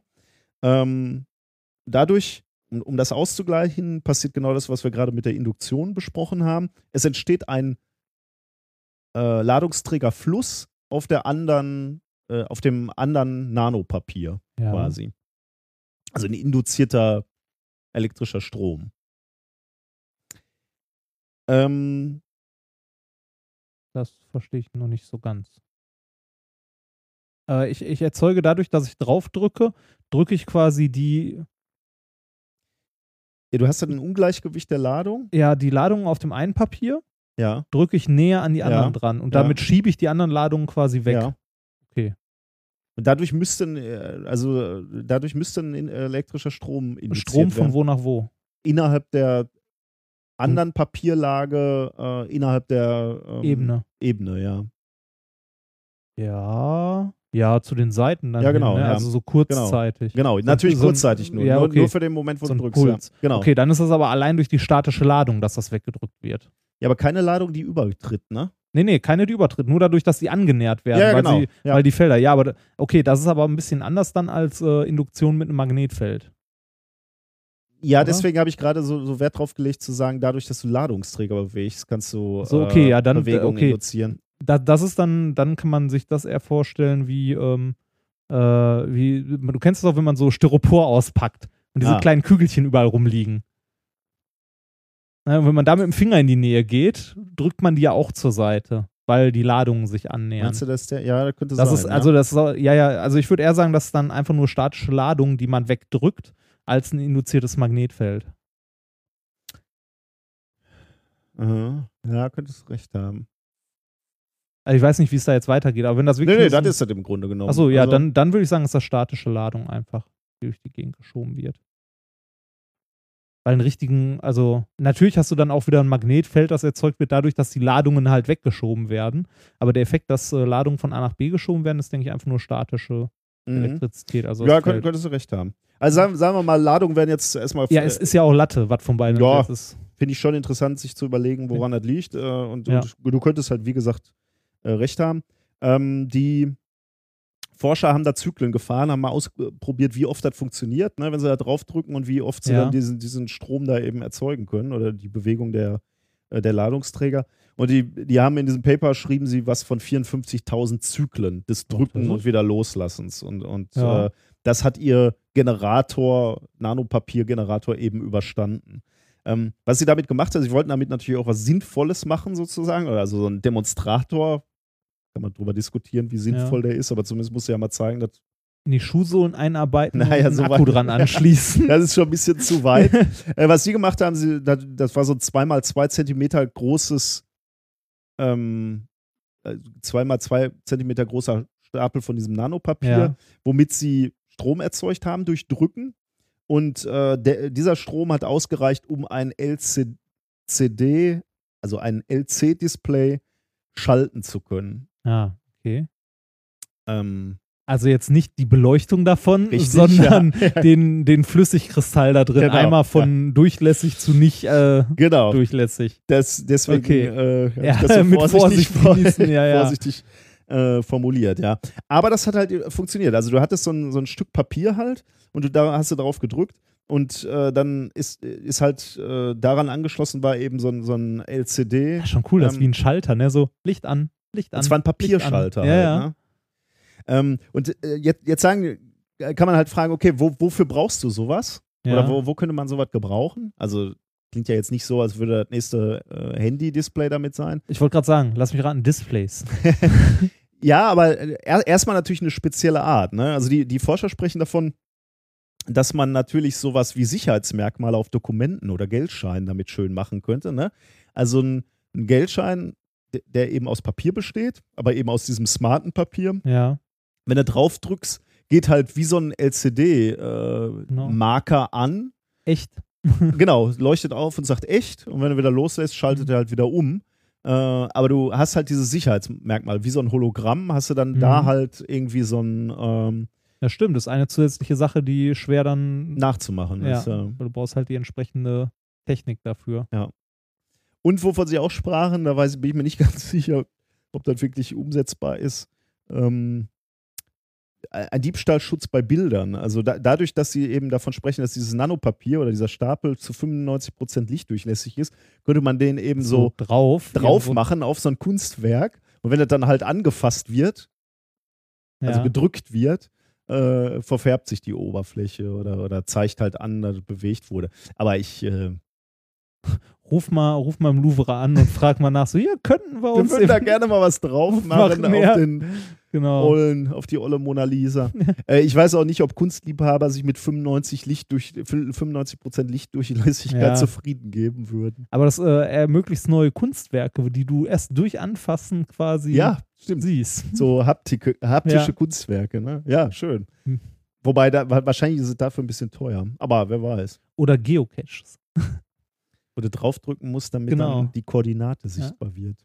Oh, oder äh, Werbung außen, wo du irgendwo draufdrücken musst und dann siehst tausende Möglichkeiten. Ja, ist schon spannend irgendwie. Ähm, Ja, Strom erzeugen durch Druck auf Papier ist schon. Äh, haben die irgendwie geschrieben oder hast du dir aufgeschrieben, wie viel Strom das ist? Oder was für eine Spannung? Oder Habe ich mir nicht aufgeschrieben, müsste ich nochmal im Paper gucken. Ähm, steht da mit Sicherheit drin. das ist wahrscheinlich äh, Also ich- winzig, winzig. ja, ich, ich glaube, du brauchst nicht viel Strom, um ja ich LCD glaube auch. zu schalten. Ja. Ähm, wenn, wenn sie damit eine Diode hätten betreiben können, hätten, Hätten sie sie das gemacht, ja, 100 Pro. Und die braucht ja schon wenig, ne? Ja, ja, genau. Nee, Ja, Ist auch schön. Wir können damit ein LCD betreiben. Bei Vollmond. ja, sehr Gut. schön. Sehr schön. Ja. So. Dann äh, Bier oder, darf, oder soll ich noch weitermachen? Dann machen wir noch ein Thema und dann trinken wir Bier, oder? Okay. Äh, das, äh, wie gesagt, das äh, erste Thema, also Thema 2, das ich dir heute mitgebracht habe, wird sich in 5 Pikosekunden selbst zerstören. Und weg ist es. Ja, und tschüss, ich bin durch. Bier? Nein, ernsthaft.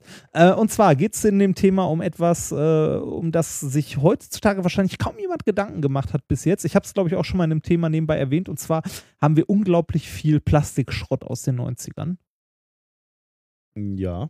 Tausende DVDs, Ja. gebrannte DVDs, ja nur- die, die ihr Lebensende irgendwo an Bäume gebunden, äh, schlechter Dekoration oder, ja, oder äh, diese schrecklichen AOL-CDs. ja genau, oder die ne? AOL-CDs, ja. Das, Wie viele davon sind wohl verschickt worden? Und Weiß wie hoch nicht. ist der Turm? ich denke ungefähr halb so groß wie der Pornofilmsammlung-Turm. Meinst du, der ist größer? Glaube ich glaub, weiß ich nicht. Also auf jeden Fall, Hast du denn deine Pornofilme immer schön archiviert? natürlich, ordentlich auf DVDs gebrannt. genau.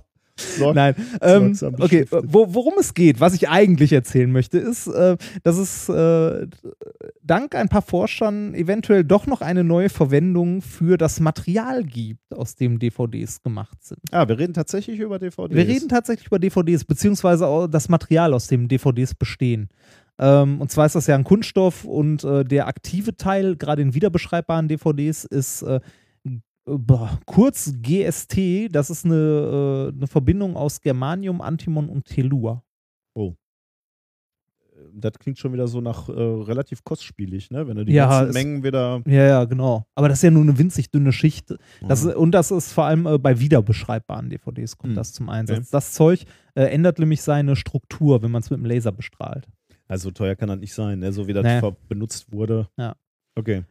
Ähm, also bei, bei einer wiederbeschreibbaren DVD wird dieses Material halt aufgebracht, weil da ausgenutzt wird, dass es, äh, wenn man Laser drauf schießt, also wenn man äh, Laser mit einer gewissen Energie drauf brennen lässt, das Zeug seine äh, Struktur ändert und zwar äh, von kristallin zu amorph. Mhm. Während es kristallin ist, ist das stark reflektierend.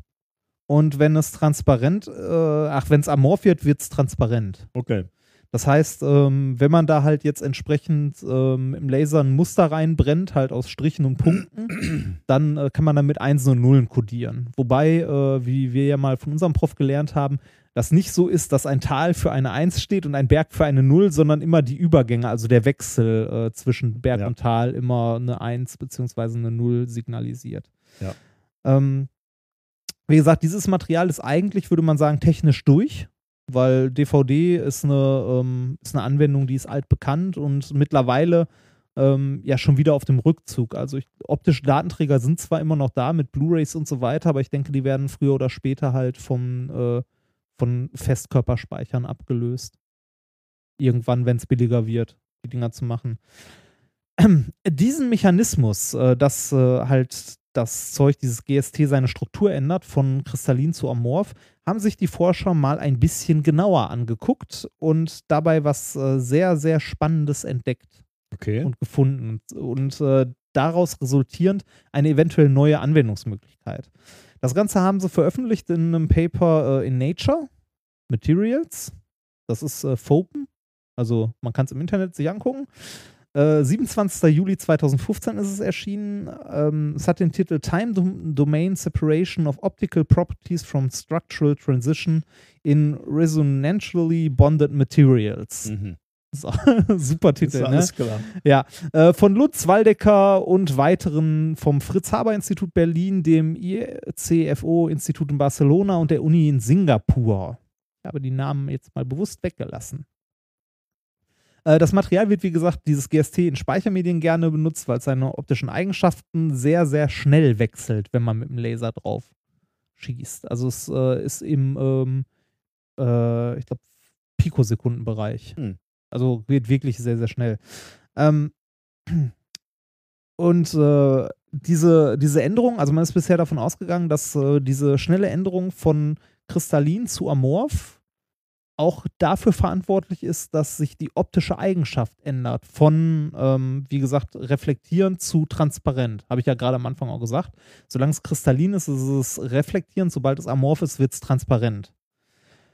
Jetzt haben die in diesem Paper, also in diesen genaueren Untersuchungen, rausgefunden, dass ähm, das nicht so ist.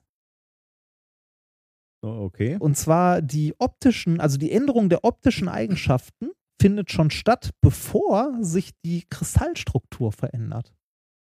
Hm. Das wundert den Physiker natürlich. Sehr, äh, ne? Hat mich auch, als ich es gelesen habe. Äh, Weil dann, dann wäre halt die Frage, warum, woran liegt's, ne, dass sich die optischen Eigenschaften ändern. die Erklärung kommt gleich. ja. Ähm, also kurz gucken, was ich mir hier aufgeschrieben habe. Äh, und zwar ist das so, die dielektrische Funktion, ne? also das, was ähm, die Lichttransmission beschreibt, für, also ein Physiker, ähm, wir nennen das dielektrische Funktion aus der theoretischen Physik, viel Blabla drumherum. Einfach ausgedrückt heißt das, äh, diese Funktion beschreibt, welche Wellenlänge wieder durchgeht und wie reflektiert Ja. wird. Und äh, in den ersten 100 Femtosekunden, also sehr, sehr, sehr kurzer Zeitraum, äh, ändert sich diese dielektrische Funktion um 30 Prozent schon. Hm. Also es wird, sagen wir mal, 30 Prozent transparenter in den ersten 100 Femtosekunden. Ähm, wobei die Umwandlung äh, der Struktur erst nach ungefähr 5 Pikosekunden entsteht. Also ein rel, rel, in Anführungszeichen relativ langer Zeitraum dahinter. Erst. Okay. Also es ändert sich zuerst die dielektrische Funktion, bevor sich das Material überhaupt geändert hat. Also die optischen Eigenschaften ändern sich, wie gesagt, vor Ich der kann- eigentlichen ja. Struktur. Ich kann dann wieder nur sagen, warum nur? Ja, Ich weiß, du und wirst es uns gleich erklären, Da, aber da kommen wir jetzt zu. Und zwar, wenn man sich das Material anguckt, ist ein Teil der Elektronen da drin fest gebunden. Ähm, und zwar äh, in den Bindungen zwischen den einzelnen Atomen. Also ähm, äh, da haben wir ähm, einzelne Atomkerne, die sich Elektronen teilen, also kovalente Bindung. Wir haben aber auch zusätzlich freie Elektronen in dem Material, die ähm, delokalisierte sind, wie wir so schön sagen. Okay, die dürfen sich im Material frei bewegen. genau, also Während die, die anderen, die für diese Bindungen da zuständig sind, äh, wobei, das, nee, da muss man vorsichtig sein, die anderen sind natürlich auch für eine Bindung Ja. zuständig, aber für eine andere. Ja. Die, die kovalent gebunden sind, sind halt, bleiben fest an, an, einem Ort, an einen Elektron, ach Quatsch, an ein Atom sozusagen gebunden, beziehungsweise zwischen zwei. Nein. Und ein Teil der Elektronen ist delokalisiert, das heißt, befindet sich im in so einer Wolke, genau. kann da rumflitzen. Elektronengas, genau. So, in dem Moment, also jetzt, ähm, ich erkläre erstmal kurz, wie die das überhaupt untersucht haben. Die haben ähm, einen Laserpuls auf das Material draufgeschossen und dann kurz dahinter einen zweiten Laserpuls mit einer anderen Wellenlänge hinterhergeschossen, äh, in einem sehr, sehr kurzen Zeitraum, um zu gucken, ähm, bis wann geht der noch durch oder ab wann geht der durch. Also die haben zwei Laserpulse hintereinander draufgeschossen. Der eine, der erste, ver verändert die Struktur des Materials Mhm. nach ein paar Pikosekunden und der zweite ist quasi der Messlaser, um zu gucken, was geht an Licht noch durch. Mhm. Dann haben sie äh, das relativ häufig gemacht und die Abstände, also den zeitlichen Abstand zwischen diesen zwei Laserpulsen äh, variiert, also den Ja. Abstand immer, immer kleiner gemacht, sagen wir mal, um immer näher ranzugehen und äh, konnten dann halt sehen, dass der äh, Laserstrahlen, der zweite nach wirklich ähm, Femtosekunden durchging, obwohl eigentlich sich strukturell noch nichts geändert hat. Jetzt muss man sagen, woher wissen die, dass sich strukturell noch nichts geändert ja, hat? Ja. Die haben genau das gleiche nochmal gemacht. Auch wieder erst ein Laser drauf und dann als zweites dahinter keinen zweiten Laser, sondern einen Elektronenstrahl. So ein Röntgenstrahl, ne? Ja, genau, und haben Elektronen, nee, einen Elektronenstrahl tatsächlich. Also die Ah. haben Elektronenbeugung dran gemacht. Also keine Röntgenbeugung, sondern Elektronenbeugung Ah, okay. Ja. dran gemacht. Äh, und zwar äh, relativ energiereiche Elektronen. Die haben äh, die Elektronen genommen und mit 92 kV beschleunigt. Also 92, also eine Potenzialdifferenz von 92.000 Volt durchlaufen lassen. Also hatten die eine Energie von Mein Gott. 92 Elektronenvolt, äh, Kiloelektronenvolt, die Elektronen. Also es ist im sehr, sehr hohen Energiebereich. So, äh, wenn man Elektronen jetzt, äh, die ja, die wir als Teilchen wahrnehmen, die aber gleichzeitig auch Welleneigenschaften haben, wenn man die jetzt auf einen äh, sehr symmetrischen Kristall drauf strahlt, dann sieht man, wenn man hinten guckt, was rauskommt aus dem Kristall, Beugungsmuster. Mhm. Also ähnlich wie mit Licht und dem Doppelspalt. So, ähm, solange sich die Struktur des Kristalls noch nicht geändert hat, also solange der dieses äh, ähm, GST noch ein Kristall ist und noch nicht amorph ist, sehen wir wirklich Beugungsringe hinter dem Kristall von den Elektronen auf einem phosphoreszierenden Schirm. Das ist ein Experiment, das man gerne auch in der Schule macht, um die de Broglie-Wellenlänge von Elektronen zu bestimmen. Ähm, das haben die auch, genau wie mit dem Laser, äh, halt kurz dahinter gemacht, auch mit verschiedenen Zeitabständen. Also Material genommen, erst Laser drauf und ganz schnell dahinter direkt diesen Elektronenstrahl. Und ähm, dann auch den Zeitabstand zwischen Laser und Elektronenstrahl langsam verkürzt, also immer kürzere Abstände, und konnten dann sehen, ähm, wie lange es dauert nach dem Einfall des ersten Laserstrahls, bis, Bis sich das Gitter- genau, bis sich das Gitter ändert. Sehr Ja. schönes Experiment, ne? Ja, ist schon irre. Ich habe da auch, als ich das gestern vorbereitet und gelesen habe, habe ich da auch Also- gesessen und dachte mir so, geil. Ja, vor allem ist, ist glaube ich, also jetzt, jetzt merkt man eine Diskrepanz ne, zwischen, äh, zwischen Durchlässigkeit und Genau. Strukturänderung, sagen wir mal. Dann denkst du ja erstmal, okay, wir müssen hier was falsch gemessen haben. Ja, ne? ja, genau. Als, als, ich meine, die Abstände sind Pikosekunden, aber Pikosekunden sind in der Größenordnung schon, ähm, Viel. genau, schon nicht wenig. Mhm.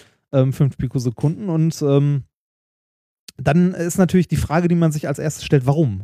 Ja, ja, also jetzt hast, hast du uns erklärt, wie gemessen wurde, dass, äh, dass diese zwei Prozesse offensichtlich voneinander unabhängig sind. Ja. Ne? Also die Änderung der Durchlässigkeit und, und, und das Gitter. Das die ja- Änderung des Gitters. Dann jetzt bleibt natürlich die Frage, wie erklärt man das? Ja, ne? das- Wenn nicht mit Messfehler, so wie ich gerade Genau, das, das ist natürlich äh, prinzipiell erstmal cool, dass man herausfindet, also bei einem Material, das sehr, sehr gut erforscht ist und äh, technisch schon weit Verbreitung gefunden hat, ähm, dass da doch noch ein anderer Effekt irgendwie wohl zum Tragen kommt. Also es ist nicht die Strukturänderung, die, äh, die ist natürlich nachher auch nochmal verantwortlich für einen gewissen Teil, äh, dass es halt durchlässiger wird, aber es ist erstmal was anderes. Mhm. Ähm, und das ist ein anderer Effekt, den man vorher noch gar nicht kannte. Und zwar passiert folgendes: Diese freie, äh, freien Elektronen, die da sind, werden äh, von dem ersten Lichtblitz, ne, was ja nichts anderes ist als eine Zuführung von Energie, äh, resonant angeregt und in andere Energieniveaus gehoben. Okay, Also die werden angeregt ja. ähm, so, wenn die ein Großteil von denen angeregt ist, dann können die nicht mehr Also dann können die keine weitere Energie Energie, mehr aufnehmen. Und Und das Licht, Licht geht durch. Richtig. Ah, nice. Das ja. ist cool, ne? Aber Ja. wie gesagt, fünf Pikosekunden ungefähr. Und das passiert quasi instantan, also sofort. Sobald das Licht da ist, sind die angeregt und das Zeug ist durchlässig. Das heißt aber, es ist kein dauerhafter Zustand. Ne? Nein. Dann irgendwann würden die Elektronen ja wieder runterfallen. Richtig? Allerdings, ähm, die Zeitskalen so lang. aber okay, erklär erstmal. äh, ja, die sind halt angeregt, dann geht Licht durch und dann kommt halt der Prozess, äh, dass der Kristall zerfällt, also schmilzt, ne? also amorph wird. Und dann sind die Bedingungen eh völlig anders. Genau, und dann ist eh, dann ist eh vollkommen Latte. Aber man hat quasi so ein 5 so ein 5 Pikosekunden Fenster, in dem das Zeug äh, transparent wird, ohne dass sich die Struktur ändert. wie, wie hieß das Thema nochmal? Äh, das Thema wird sich in 5 Pikosekunden selbst zerstören. So, Also, okay, jetzt muss man natürlich fragen, äh, also Gr- Grundlagenforschung, ja, toll, ne? Ja. also ein tolles Phänomen. Bringt uns das auch irgendwas? Also, das ist ein Fenster, was, ja, was, was sich für, für ganz kurzen Zeitraum öffnet sich ein Richtig. Fenster und danach ist es kaputt. richtig. So, äh, ein sehr, sehr schnell reagierendes Fenster, das man anmachen kann. Mhm. Das klingt in, äh, im ersten Moment für mich nach einem Schalter, Okay, spontan. ja. Ja, ja. Und zwar äh, könnte das äh, so ein bisschen was wie das Äquivalent zum Transistor werden, und zwar für Photonik.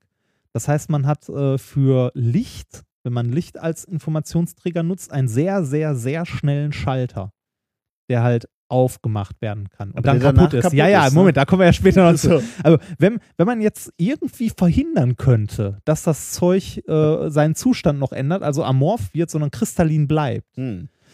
dann könnte man das als sehr, sehr schnellen Schalter in der Photonik benutzen und auch für Informationsverarbeitung, also für ein anderes Konzept von Computern, das, die nicht mehr mit Elektronen, sondern mit Photonen funktionieren, Mhm. also mit Licht, weil es halt schneller ist. Ähm, dafür müsste man nur, in Anführungszeichen, die Energie, die äh, zu viel ist, die quasi das Gitter zerballert, die muss man schnell genug Sub- abführen. Ja, okay. Die muss schnell genug weg. Ja. Und da haben die Forscher, also das ist jetzt erstmal das, was sie gemacht Ja. haben, diese Messung.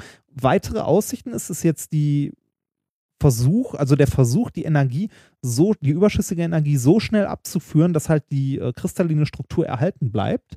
Und dafür bräuchten, müssten wir etwas haben, in das man das Material einbetten kann, beziehungsweise äh, dass man auf das man das Material aufbringt, was äh, eine unglaublich gute Wärmeleitfähigkeit hat. Diamonds are a ja, ich musste auch sofort, ich musste auch sofort an Diamant denken. Aber Ähm, aber äh, das, äh, es gibt noch was anderes, was eigentlich sogar geeigneter ist, weil es dünner ist. Aber es muss auch Trans- lichtdurchlässig sein. Genau, lichtdurchlässig, transferiert werden kann. Ah, Graphen. Graphen. Richtig, genau.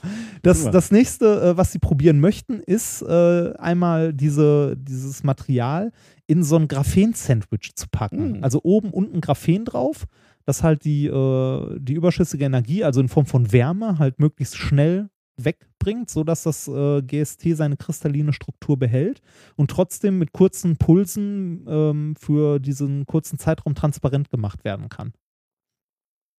Interessant, ja. Das ist schon cool, ne? Ja, ist schon cool.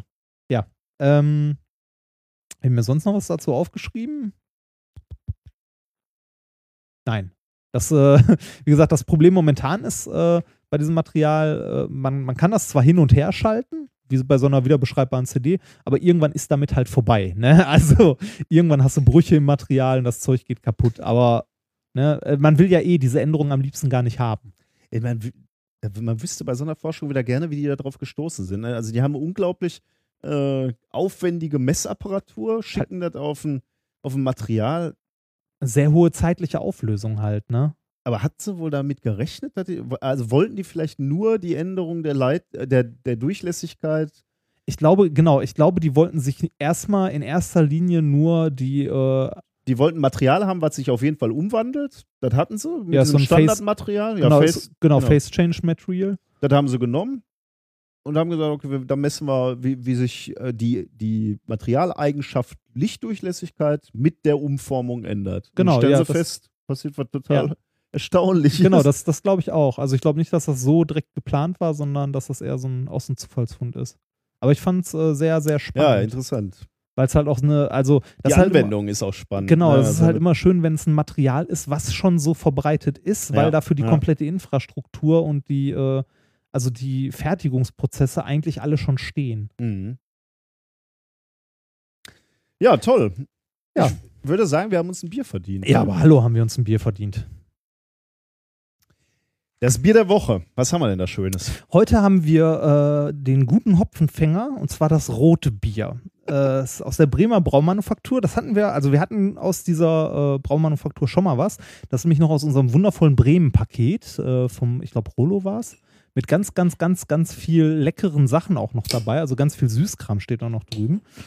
Ähm, Rotbier. Das Rotbier hat in Bremen eine lange Tradition. Es wurde wegen seiner Qualität weit über Bremen hinaus geschätzt und begründete den Ruf Bremens als Zentrum norddeutscher Braukunst. Lang genug war es verschwunden. Die Bremer Braumanufaktur lässt Rotbier neu aufleben. Hm. Lassen Sie sich überraschen. Die Bremer Braumanufaktur, die mich nicht bezahlen. So, ich mach dir dein ja, Bierchen hier mal auf. vielen Dank. So, schauen wir mal. Huch. Was war das? Oh, ich bin hier in so einem. Prost. Ich habe ja einen gewischt gekriegt. So, Prost. Oh ja, das ist gut. Das mag ich. Das ist sehr gut. Ich brauche das jetzt aber auch. Hm. Der Mann braucht das. so. Äh, machen Ja, wir mal weiter. Ich Was? brauche das auch. Ich bin traurig. Warum? Nein, einfach nur so. Zwei Anträge sind abgelehnt worden heute. Ich bin echt schlecht drauf. ja, es könnte schlimmer sein. Echt? Man könnte die hier noch einen befristeten anbieten. Hier, möchten Sie nochmal? Wie wir ja gelernt haben, kann man selbst äh, nach diesen ganzen befristeten Stellen, die es an der Uni gibt, nochmal als akademischer Oberrat oder so eingestellt werden und nochmal befristet werden. Ja, hast du erzählt. ja, ja, genau. Das, äh, Ja, wer- warte, ich weiß, nicht, bin mir nicht ganz sicher, ob, ob man, darüber, sowas. Ja, darüber sprechen sollte. Aber Sagen wir so, die prekär, also die Verhältnisse an universitären äh, Forschungseinrichtungen, was Befristung angeht, sind prekär und äh, moralisch zutiefst fragwürdig. So. und sie Komm. machen sogar so ein fro Frohgemut wie mich kaputt über die Jahre. Ja. Ja, mit dem Guck Alkohol. mal, bei, bei mir hat es nicht mal Jahre gedauert. Ich bin einfach so moralisch direkt schon durch. aber Das- du bist fröhlich, bist du doch trotzdem. Ja, richtig, weil ich genau weiß, dass ich hier nicht alt werde. ähm, Ich schütt mir noch einen rein. ja, macht. Gut, Kommen wir zum Experiment der Woche. genau. Äh, Habe ich genannt äh, das Teeblätterkarussell. Da bin ich sehr gespannt. Sehr, sehr gespannt. Ich Ähm, habe noch nicht wirklich eine Ahnung, worum es geht, aber eine Idee. Wir, wir hatten schon mal ein ähnliches Experiment. Äh, da ging es, ähm, ich glaube, um Kohlen, äh, um, um Sau äh, oder Bläschen im, im Weizenglas. Ja. Äh, das ist so, so ein bisschen ähnlich. Ähm, aber wir schauen erstmal. Ich habe es übrigens nicht Okay. ausprobiert. Ah. Also äh, hohes Risiko jetzt. Dir ist wieder. klar, ne? wenn das nicht funktioniert, hau ich sowas von mit dem Hammer drauf. Obwohl es mir schon so schlecht Ja, geht. aber heute. hallo. Also, was, was ich vorbereitet habe, ist eigentlich nur ein Wasserglas. Ähm, also, der, der Effekt kann auch vom, vom Teetrinken bekannt sein. Äh, also, müsst ihr mal drauf achten, wenn ihr euch das nächste Mal eine, eine Tasse Tee Daher der zubereitet. Name. Aber in diesem Fall äh, ist es ein ganz normales Wasserglas, normales Wasser und äh, alles auch kalt. Und da rein gebe ich jetzt Tee. Äh, jetzt hier einfach nur aus einem Teebeutel. Äh, die Profis machen das ja wohl mit losem Tee. Ja. Äh, bereiten die sich ein. Oder ganzen Blättern. Oder ganzen Blättern. Ähm, ich rühre das Ganze jetzt so ein bisschen um, wenn man das so umrührt. So, jetzt müssen wir mal gucken, was passiert. Ähm, ah, Earl Grey. Der, rie- der riecht ja gut. Ähm, also ich, ich habe jetzt, äh, was ich jetzt gemacht habe, die, die, die Blätter, die Teeblätterchen sind jetzt in dem Wasser drin, in dem Wasserglas. Mhm. Also ich nehme mal meine Kamera, dann kann ich auch mal gleich ein paar So, Fotos soll ich machen. mal in der Zeit rühren für dich? ähm, du brauchst einfach nur mal so kurz anrühren dann raus. äh, und dann rausziehen. Genau. Jetzt ha- haben wir hier diesen Strudel quasi, ne? ja, diesen Strudel aus ähm, Teeblätterchen ja. im, im Wasser. Und wenn du jetzt nach unten schaust, auf den Boden des Ja. Glases, was fällt dir da auf? Die Teeblätter sammeln sich alle in der Mitte. Im Zentrum des Glases. Ja. Ne? Im Zentrum des Strudels. Und zwar wirklich ähm, erstaunlich, ja, sollen wir das mal als Video ne? festhalten? ja, könnte man eigentlich mal machen. Könnte Ne? man mal machen. Warte. Okay. Hast du? Ja, läuft. Du ziehst den Löffel raus und ähm, jetzt sieht man also relativ schnell schon, ne? nach ein paar Sekunden sieht man schon, wie sich auf dem Boden so eine Ansammlung Ja. im Zentrum des Glases, im Auge des Sturmes quasi Ja. bildet. Ähm, weil das sieht auch wirklich schön ordentlich Ja. aus. Ne? Da bildet sich so ein regelrechtes Häufchen unten am, am Grund des Glases. Frage ist jetzt, also das, das könnt ihr zu Hause auch machen. Und dann werdet ihr das auch. Warum? Und die Frage ist genau, exakt, warum? Woran liegt das? Hm. Ist das so ein ähnlicher Effekt wie äh, bei Nussmischungen, dass die großen immer oben sind? Durchs Rütteln? Äh, nee. Nicht, okay. Ähm, hat es etwas damit zu tun, dass äh, in der Mitte des Strudels die Durchschnittsgeschwindigkeit am kleinsten ist? In der Mitte des Strudels die Durchschnittsgeschwindigkeit. Was meinst du mit Durchschnittsgeschwindigkeit? Ja, also die Geschwindigkeit der Teilchen, also jetzt des Tees, äh, der Teeblätter, die da so rumschwirren und äh, des Wassers. Das ist ja in der Mitte kleiner als am Rand.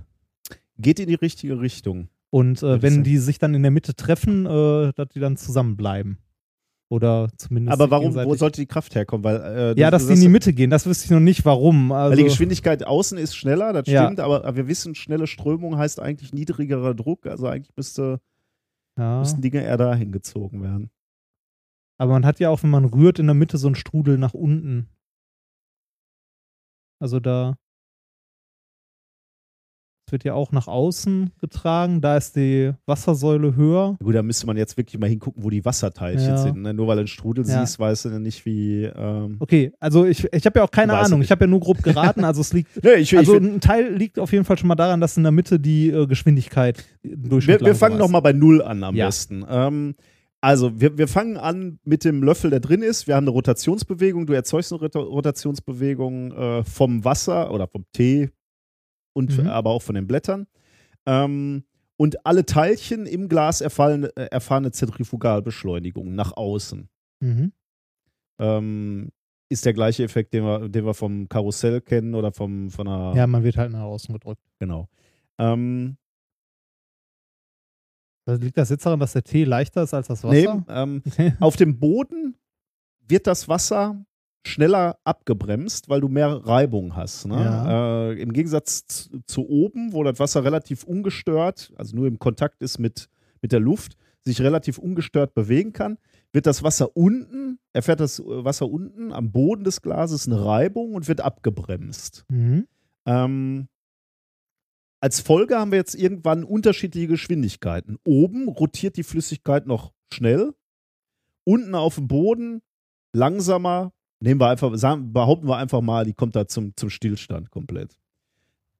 Ist, Ja. ist auch egal, aber Ja, jedenfalls ja, ja. rotiert, sie, rotiert sie langsamer. So, was heißt das jetzt? Oben rotiert sie schneller, unten langsamer bis gar nicht mehr.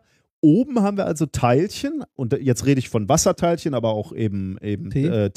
Teeblätterchen, die eine Zentrifugalkraft nach außen erfahren. Also sie strömen nach außen. Ja. Äh, wo wollen sie hin, wenn sie den, die Wand treffen, ähm, die Wand des Wasserglases? Nach oben können sie nicht in die Luft, also werden sie, werden sie umgelenkt nach unten und strömen also an der Wand des Glases Nach unten. nach unten. Ach, das heißt, man hat so eine. Also wie, wie bei den, äh, wie bei den Atompilzen und so auch so eine. hier so eine Wort, wie nennt man das? So ein Kringel? Ja, so ein Wirbel, Ja. äh, so ein Wasserwirbel, der jetzt aber anders ist als äh, die, die Bewegungsrichtung, über die wir gerade gesprochen Ja. haben. Ne? Ja, genau. Das heißt, das Wasser fließt quasi zu den Seiten, geht dann nach unten. In der Mitte fließt es unten wieder zusammen und von unten wieder in der Mitte nach oben. Ja. Warum in, in der Mitte wieder nach oben? Weil du oben halt diesen Strom hast vom Zentrum nach, Nach außen, außen über die Und du musst halt Unterdruck. irgendwie, musst du halt Material wieder nachführen. Genau, genau deswegen hast du diese Strömung, die, die du Ah. jetzt schön beschrieben hast. Zu den Rändern, an den Rändern runter bis zum Boden, am Boden zur Mitte und von der Mitte halt in der Glasachse quasi wieder nach oben. Ja. Nur die Teeblätter sind natürlich jetzt ein bisschen schwerer und werden vom, vom Wasserstrom nicht nach oben getragen. Ähm, und deswegen äh, bleiben sie unten am Boden liegen. Ja. Du brummst. Ich bumm schon wieder. Ja. Äh, du hast jetzt nochmal angerührt und wir gucken nochmal, ob wir auch sehen, dass tatsächlich mehr Teilchen an der ähm, am Rand nach unten getragen werden. Das ja, das ist schwer zu sagen. mal, ne? rühr nochmal an, das ist interessant. Das hatte ich mir vorher auch nicht angeguckt, man dazu sehen kann. Es ist schwer, ne? weil sie aus dem Sichtfeld auch wieder rausgehen. Also ich habe hier schon das Gefühl, dass sie nach unten getragen werden. Ja. Was cool ist, achte mal, achte mal auf die Mitte. Du siehst, dass in der Mitte einzelne Sachen nach oben getragen werden, ganz am Anfang. Das ist nur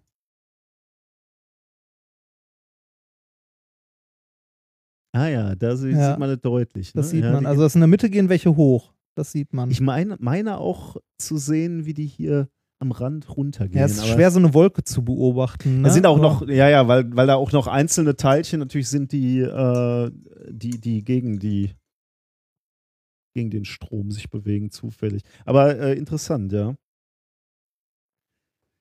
Ja, schönes Experiment. Also ein relativ einfaches Experiment, aber wieder so ein Experiment, was man so beim Teetrinken mal ähm, Mhm. durchführen kann und ähm, dann klugscheißen kann Ja. quasi. Auch wenn man von oben drauf guckt, sieht man auch richtig schön, wie die so in die Mitte. Von unten, ne? Ja, ich habe das gerade von Ja, oben gefilmt. äh, Das war genau, da, da sieht man das richtig gut, wie die in die Mitte, also wie die zur Mitte fließen, wenn sich da halt einmal ein Häufchen gebildet hat. Am Anfang sieht man auch noch, dass in der Mitte noch äh, in diesem Häufchen noch quasi, also das kein richtiges Häufchen ist, sondern ein Ring, Mhm. Weil halt noch die Sachen nach oben getragen wurden.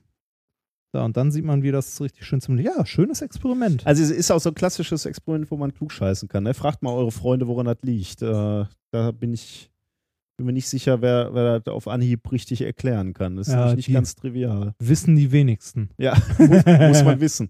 Was, was Ja. übrigens, apropos, muss man wissen, was, äh, was tatsächlich interessant hat, dieses Prinzip hier, was wir jetzt hier in unserem Teeglas gemacht haben, hat durchaus auch technische Bedeutung. Das glaube ich. Um halt so äh, Sachen zu filtern oder rauszuwaschen. äh, zum Beispiel, ja. Also so Schwebstoffe halt rauszu. Ein, eine Anwendung, äh, die, die ich im Speziell mal rausgesucht habe, weil ich die ganz interessant finde, ist die Gaszentrifuge. Also Ja. Zentrifuge eben genau, weil ja. hier. Ich muss, äh, ich, Ja, ich, äh, du hast das andere ja aufgeschrieben, da deshalb werfe ich meinen äh, mal kurz rein, weil sonst vergesse ich den. Ähm, man könnte damit zum Beispiel Schwebstoffe aus Kühlwasser rausfiltern.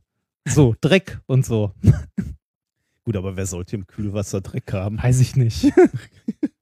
Ich möchte an dieser Stelle eine kurze Lanze für diesen Pumpenhersteller brechen, Auf über den wir letztens so geschimpft haben. verzweifelt eingeschlagen Ja. haben. Gott sei Dank haben wir keinen Namen genannt. Genau, zum Glück haben wir keinen Namen genannt. Ähm, es hat sich nämlich herausgestellt, dass eine der Pumpen So fangen Geschichten immer Ja. an. ne? Es hat, hat sich nämlich herausgestellt, ähm, als eine dieser Pumpen eingeschickt wurde, dass äh, die Qualität unseres Kühlwassers in unserem Neubau ein bisschen zu wünschen übrig lässt. Das enthält nämlich, äh, da habe ich auch schon mal drüber gemeckert, ich glaube vor langer, langer Zeit, weil es meine Anlage mal geschrottet hat, äh, einen gewissen Anteil an Schwebstoffen und zwar äh, Eisenspäne.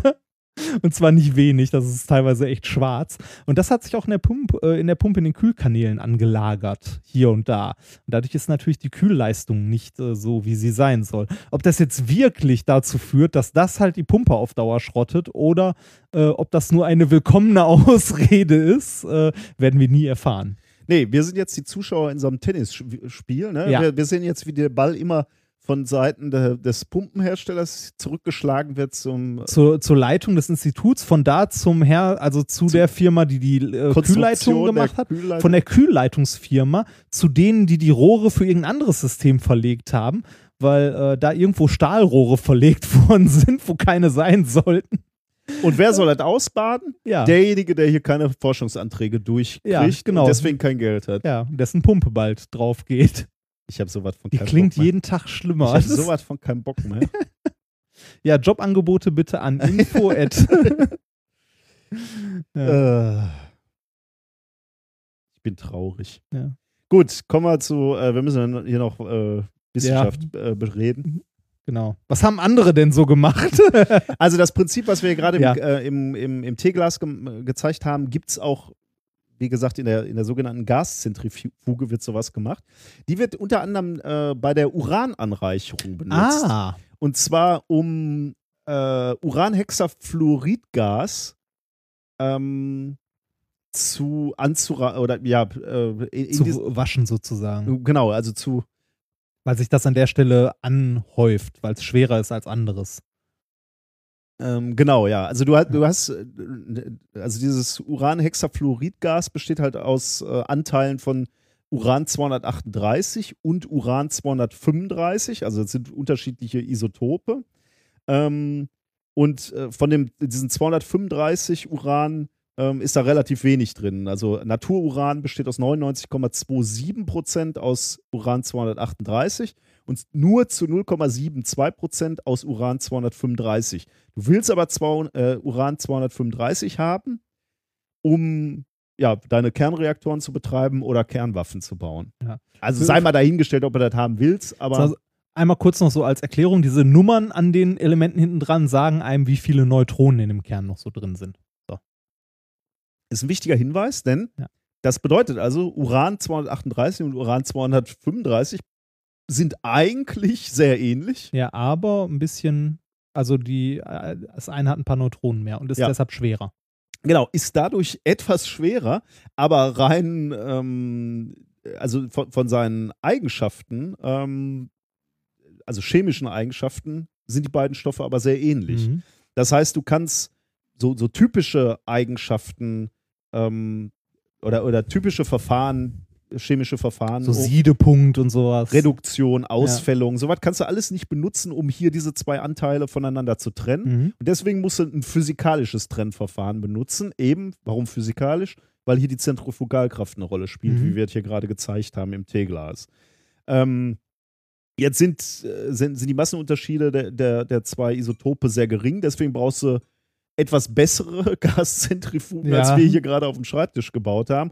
Die, diese, diese Zentrifugen, die das Uranhexafluorid karussellieren, äh, laufen extrem schnell, sech, über 60.000 äh, Umdrehungen pro Minute. wow. Ähm, da hast du eben genau, da lässt du dann dieses Gas ein und da siehst du dann halt, dass das schwere 238 äh, sich an der Innenwand äh, des Rotors sammelt äh, und äh, das 235 eben nah der Rotorachse. ah. Also wie hier Ja, und das kann man Tee dann halt. absaugen, sozusagen. Genau, das kannst du dann da irgendwie abschöpfen und äh, weiterverarbeiten. Tatsächlich sind die wohl noch, äh, ich habe dann nochmal nachgelesen, äh, wird, wird diese Trennwirkung dann noch dadurch verstärkt, dass du die Unterseite ähm, kühlst, äh, be- beheizt, die Unterseite dieses Rotors und die Oberseite äh, kühlst und dadurch findest du wohl äh, dieses 200, Uran 235 vor allem äh, an der Oberseite äh, und ähm, das 238 an der Unterseite. Ähm, und dadurch kriegst du die eigentliche Fraktionierung hin. Also, oder das Mhm. verstärkt eben den Effekt wohl nochmal. Ähm, ja. Ähm, wollte ich dazu noch was sagen? Diese, diese Gaszentrifugen funktionieren zwar ganz gut, aber um wirklich hohe Massen zu, ähm, zu verarbeiten und anzureichern, beziehungsweise auch eine hohe Anreichungsqualität zu erreichen, äh, werden üblicherweise richtige Kaskaden aus vielen hundert Einzelzentrifugen gebaut. Äh, also das sind dann so, so ja, Hallen, in denen äh, diese Zentrifugen laufen. Parallel geschaltete Zentrifugen erhöhen dann sozusagen den Output, den du kriegst, also wie viel Masse du rauskriegst. Und in, in Serie geschaltete erhöhen dir die Qualität deines Urans, also wie hoch angereichert das Okay. 235 dann ist. Okay, nachdem du jetzt über hoch angereichertes Uran gesprochen hast und Zentrifugen und äh, Hintereinanderschaltung und wie man sowas machen muss und so, könntest du bitte noch einmal Bombe sagen, damit halt der Verfassungsschutz endgültig, einen Endgültig. Schluss, also endgültig einen Grund hat, uns bitte auch äh, gegen uns zu ermitteln. Das Material kannst du natürlich auch in Bomben benutzen. Ja, ne? stell, ja stell, überleg mal, jetzt ein Podcast, zwei Physiker, die über Uran und Bomben reden. Das ist verfassungsfeindlich. ja, das ist, ja, äh, Oder? können wir zusammen, da können wir bald zusammen mit netzpolitik.org aus dem Knast zusammen podcasten. Also ich könnte mir vorstellen, dass wir die Sicherheit dieses Landes jetzt akut Der gefährden. Knastcast. Sau schön. Ja. Subversive Wissenschaftler. Schon gefährlich, was Ja. wir hier machen. Böse. Ja, aber schön, äh, sehr schönes Experiment, vor allem, äh, weil es eine, äh, eine schöne Anwendung hat. Jetzt weiß man auch, warum die in den Nachrichten und so immer von äh, Uranzentrifugen und so reden.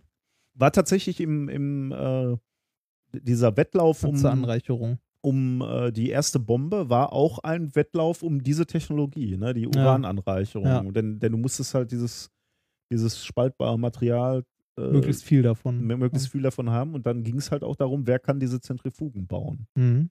Das ist ja, wie viel hatten die 60.000 Umdrehungen? Ja. Das ist ja nicht wenig. Ja, ich meine, zum Glück eigentlich. Ne? Wenn, wenn es so Ja. einfach wäre, diese gesamte Technologie, die du brauchst, um Bomben zu bauen, beziehungsweise Atommeiler zu bauen, dann hätte das halt auch schon jeder.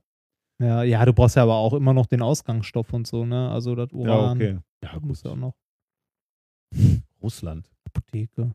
Genau, aus dem Versandhandel. Radioaktives Material über den Versandhandel bestellen. Kriegst du überall. Ja. So, da, damit sind wir weiter, Ja, ja, ja. weiter verdächtig. ja, ja. Und in eine Garage passt das auch. Da spreche ich aus Erfahrung. ja. ja. Tja, ja, ich meine, wer von uns beiden hat schon radioaktives Material Aus dem Ausland aus dem bestellt? Ausland bestellt? Mehrfach. Mehrfach. Kleinmengen, damit es nicht so Ja. auffällt. Ne? Ja. Das wird heute nochmal vorkommen. Also, weil es gerade so schön passt, ziehe ich mal kurz einen Programmpunkt nach vorne. Ehrlich. Und zwar das Shiner Gadget oh, der Woche. Warte, ich setze eine Markierung. Ja. Ja. Ich habe dir nämlich äh, ein, äh, ich habe keine Kosten und Mühen gescheut und auch keinerlei Gesetze zur Einfuhr radioaktiver Materialien. Und habe dir etwas, äh, etwas ganz, ganz Tolles bestellt. Man kann nicht viel damit anfangen, aber ich finde es physikalisch halt super geil und es passt gerade auch unglaublich gut. Ich muss Du mal, machst Licht ich, aus. ja, ich muss das Licht dafür mal kurz Oh ausmachen. Lo Strahlt deine Buchse dermaßen? Nein, das habe ich dir mitgebracht. Und das, äh, ich kann das mal hier abschirmen in meinen Händen. Und dann kannst Also du mal du, versuchen, du hast mir, dann ja, kannst du mal ein Foto davon machen. du hast quasi ein, mir eine kleine Fiole gegeben, oder? ja, es ist, so es ist, ja, es ist ein, ein kleiner Schlüsselanhänger. Und der äh, leuchtet. Guck mal, ob du das Warte, äh, ja, ich muss bekommst. Und äh, um dich, um dich endgültig zu beunruhigen. Oh. Ja, das ist jetzt Blitzen äh, mit dem Blitz so ist eine schlau. super Idee. so Leute hasse ich ja. ja, ne? was Die irgendwo im, im vollen Sonnenlicht stehen und dann blitzen. So. Ja, das kann ich immer haben. Und jetzt mache ich jetzt selber. So. Okay, warte, ich versuche dein Tattoo da noch mit. Ähm, ähm, schön sein. Oh. Und jetzt geht das Handy aus. Das, ist doch, äh, Robert, lass, ich bin, ich bin ja, Ja. Äh, ich bin Ja. halt nicht in der Lage. das, da muss der Hörer jetzt durch. Dafür können, dafür können Sie sich ja auch So. das, das schöne Bild nachher angucken. Ja. Es lohnt aber auch wirklich. Der Ja. Hammer, okay. Ja, also du hast So. mir so eine kleine Kapsel. Sieht eigentlich so ein bisschen aus wie so eine, ähm, Ja, das so, ist so eine Medizinpille. Genau, das ist ovalen. ein Schlüsselanhänger für dich. Aber das Bild mit. Das sieht äh, wirklich aus wie so eine Medizin. ja, das ist. So, äh, das Ding, äh, wie du gerade wunderbar gesehen hast, leuchtet grünlich. Ne? Oh Gott. Und ähm, um dich zu beruhigen, das ist ein Schlüsselanhänger, von dem du lange etwas hast. Den kannst du deinem Sohn noch vererben. Der leuchtet nämlich so 10 bis 30 Jahre. Grob. Meine andere Frage: Will ich das wirklich nah An deinem Kind.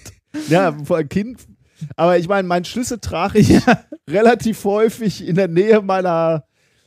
Kommt, kommt drauf an, was du noch so vorhast. Also, wie, wie radio, radioaktiv ist dieses nicht, so, Zeug? nicht so sehr. Was äh, ist das für eine Angabe? nicht, so sehr. Ist ein Beta, äh, Beta-Strahler. Ja, ich halte es mal an meinen Kopf. Ja, genau, genau. Nicht, Ah. nicht essen. Essen solltest du es nicht. Aber ähm, da sind wirklich winzige Mengen nur drin. Und zwar wollte ich das Ganze eigentlich mit einem Zitat einleiten. Und zwar ein Zitat aus einem großartigen Film, das ich kurz vor, ähm, vorstellen möchte. Vielleicht kommst du dann sogar darauf, was für ein Beta-Strahler das da ist, den du in Händen hältst. Wie gesagt, auch aus dem Ausland bestellt. So dann sollst du zählen bis drei. Nicht mehr, nicht weniger. Drei allein soll die Nummer sein, die du zählst. Und die Nummer, die du zählst, soll drei und nur drei sein.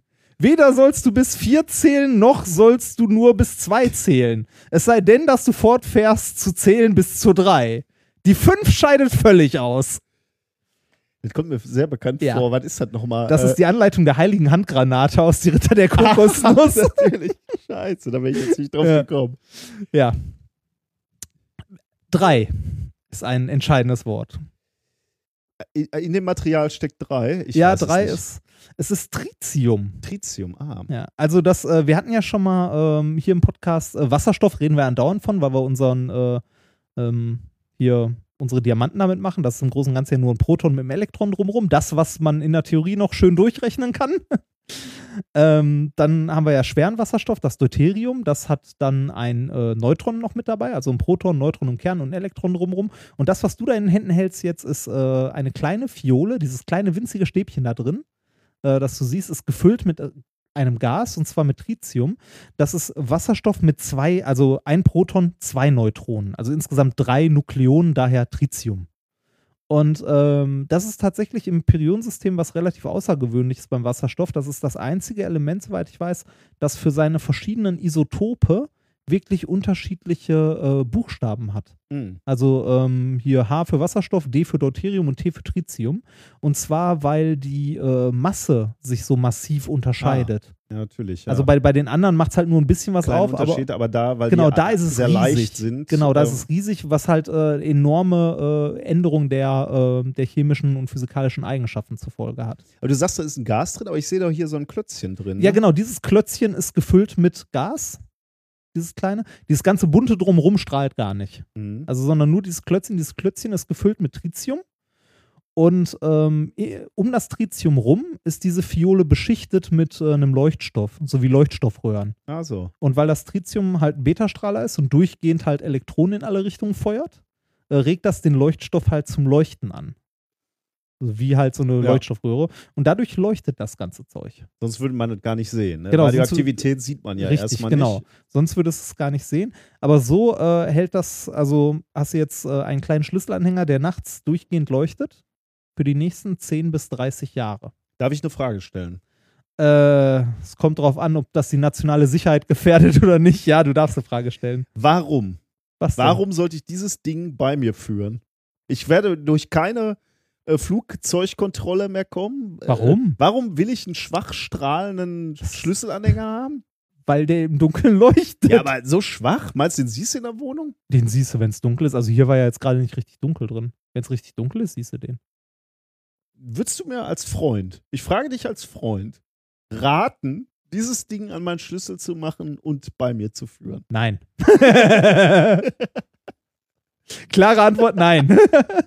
nein. Ach nein, doch, das kannst du. So schlimm ist das nicht. Das Zeug äh, findet auch. Ist, ist es erlaubt, das in Deutschland ja, zu das ist verkaufen? erlaubt, das ist in, erlaubt in Deutschland zu verkaufen. Es ist äh, tatsächlich, glaube ich, sogar äh, aus Deutschland versandt worden. Glaube ich. Weiß ich nicht. Wahrscheinlich nicht. Ja, wahrscheinlich ist das irgendwie so eine juristische Spitzfindigkeit. Nein, ne? das, Versenden darf nee, das, das ist tatsächlich in Deutschland auch erlaubt, weil es halt so ein schwacher Strahler ist. Ähm, das Zeug findet auch Verwendung in Uhren.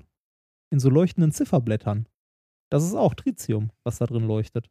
Mhm. Also so im Dunkeln leuchtende äh, Zifferblätter, die halt. Aber früher war das was anderes, ne? Da war Ja, es kann auch was äh, Phosphoreszierendes sein, aber äh, in teuren Uhren ist das äh, Tritium. In, also auch in kleinen gasgefüllten Kammern in, äh, in den Zifferblättern.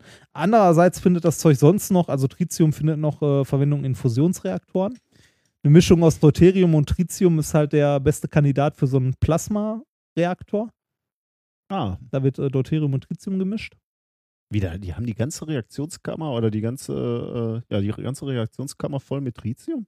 Äh, nee, ich glaube hauptsächlich Deuterium und äh, einen kleinen Teil Tritium. Müsst ihr aber nachgucken. Mhm. Aber auf jeden Fall eine Mischung aus dem Zeug, äh, halt in so einem Fusionsplasma. Äh, und äh, Nuklearwaffen in kleinen Mengen. Aber egal, also Wir sind, als Booster. als Booster in Nuklearsprengköpfen. Also bei, bei dieser Folge können wir jetzt wirklich froh sein, dass, dass äh, Podcast-Folgen noch nicht transkribiert werden, komplett, oder? Ja, ja. Wir werden sowas von. Ja, ja das äh, verdächtig Heute- auf jeden Fall. Ich habe Tritium mitgebracht. ja. Aber es ist schön, ne? Und es passte gerade, finde ich, so unglaublich gut. Und ich habe mich äh, sehr, sehr darüber gefreut. Das ist auch erst vor ein paar Tagen angekommen, tatsächlich. Äh, weil, also ich finde das halt schön, weil es wirklich so was, so was Physikalisches ist. Mhm. Ein Shiner-Gadget, das sehr physikalisch ist. Aber- Ja, okay, aber dann Ja, das ist so hier und da ja immer auch. schon was. Ja, ja, ich versuche immer was, was halt äh, ganz nett ist, aber das ist, äh, das war so eins der schönsten, finde ich. Als was Kleines, Radioaktives. So. Mein Gott, hat ein bisschen Beta-Strahlung. Da kriegst du wahrscheinlich mehr ab, wenn du vor einem alten Röhrenfernseher sitzt. Ja, wahrscheinlich schon. Das-. Na gut, ich Ja. lege das mal hier so hin.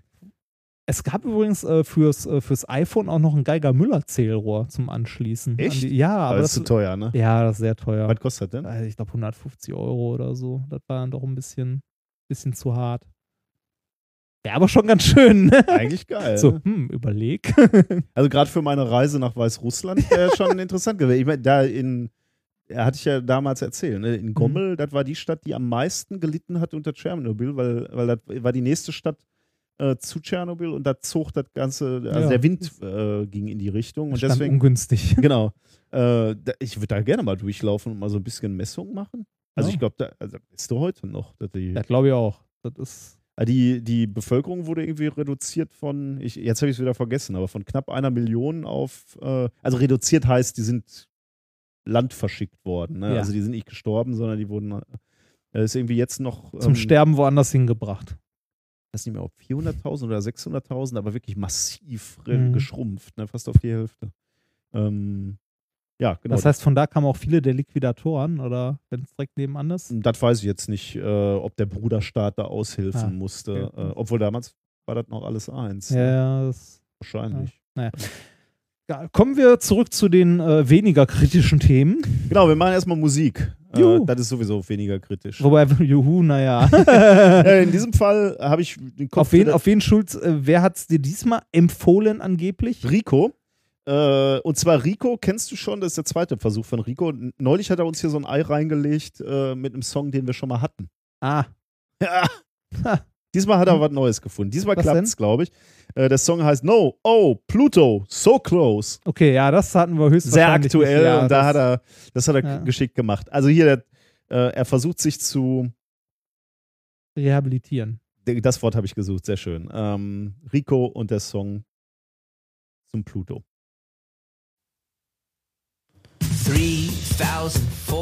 3,463 days ago, a rocket launched in Florida with new horizons in tow. Three million miles later, and here we are, staring at a planet not planet, feeling small. Pluto was discovered on the 18th of February by a man named Clyde. Tom Barlow Percival had taken two pictures before. He didn't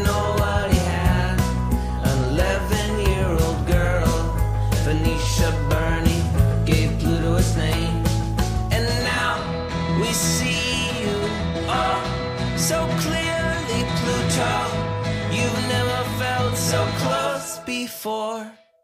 And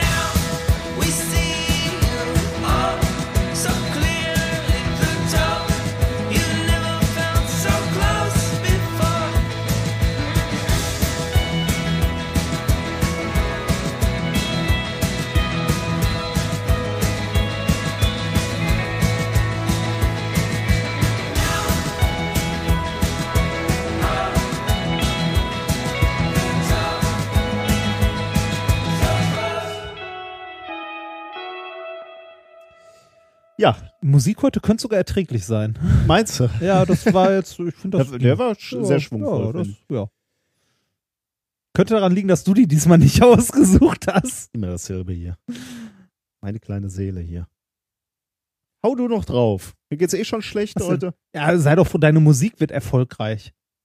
Wie, meine Musik. Nach der letzten Sendung haben wir äh, diverse, also manche Leute haben ja geschrieben, hoffentlich ist noch eine von den CDs da. Das haben die gemacht, um mich zu ärgern, oder? nee, das haben viele geschrieben. Ja, ne? ich weiß. Auch über Facebook und Ja, so haben ja. ein paar Leute geschrieben, hier, äh, wenn noch eine da ist, legt mir eine zurück und so.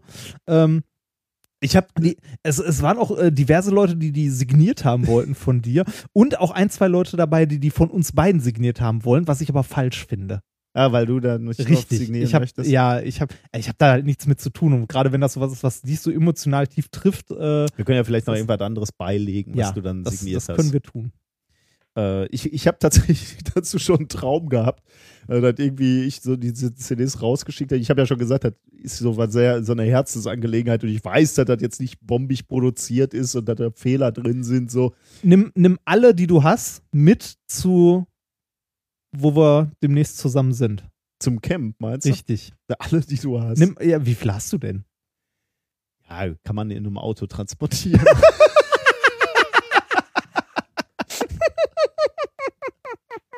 Ernsthaft? Nein, jetzt sind nicht mehr so viele. Es sind ein paar Kisten. Aber keine kleine Kisten. Ich weiß nicht, wie viel ich noch Sind, habe. sind die mit einem richtigen, äh, sind die in der richtigen Hülle oder sind die in so ein äh, so Papier?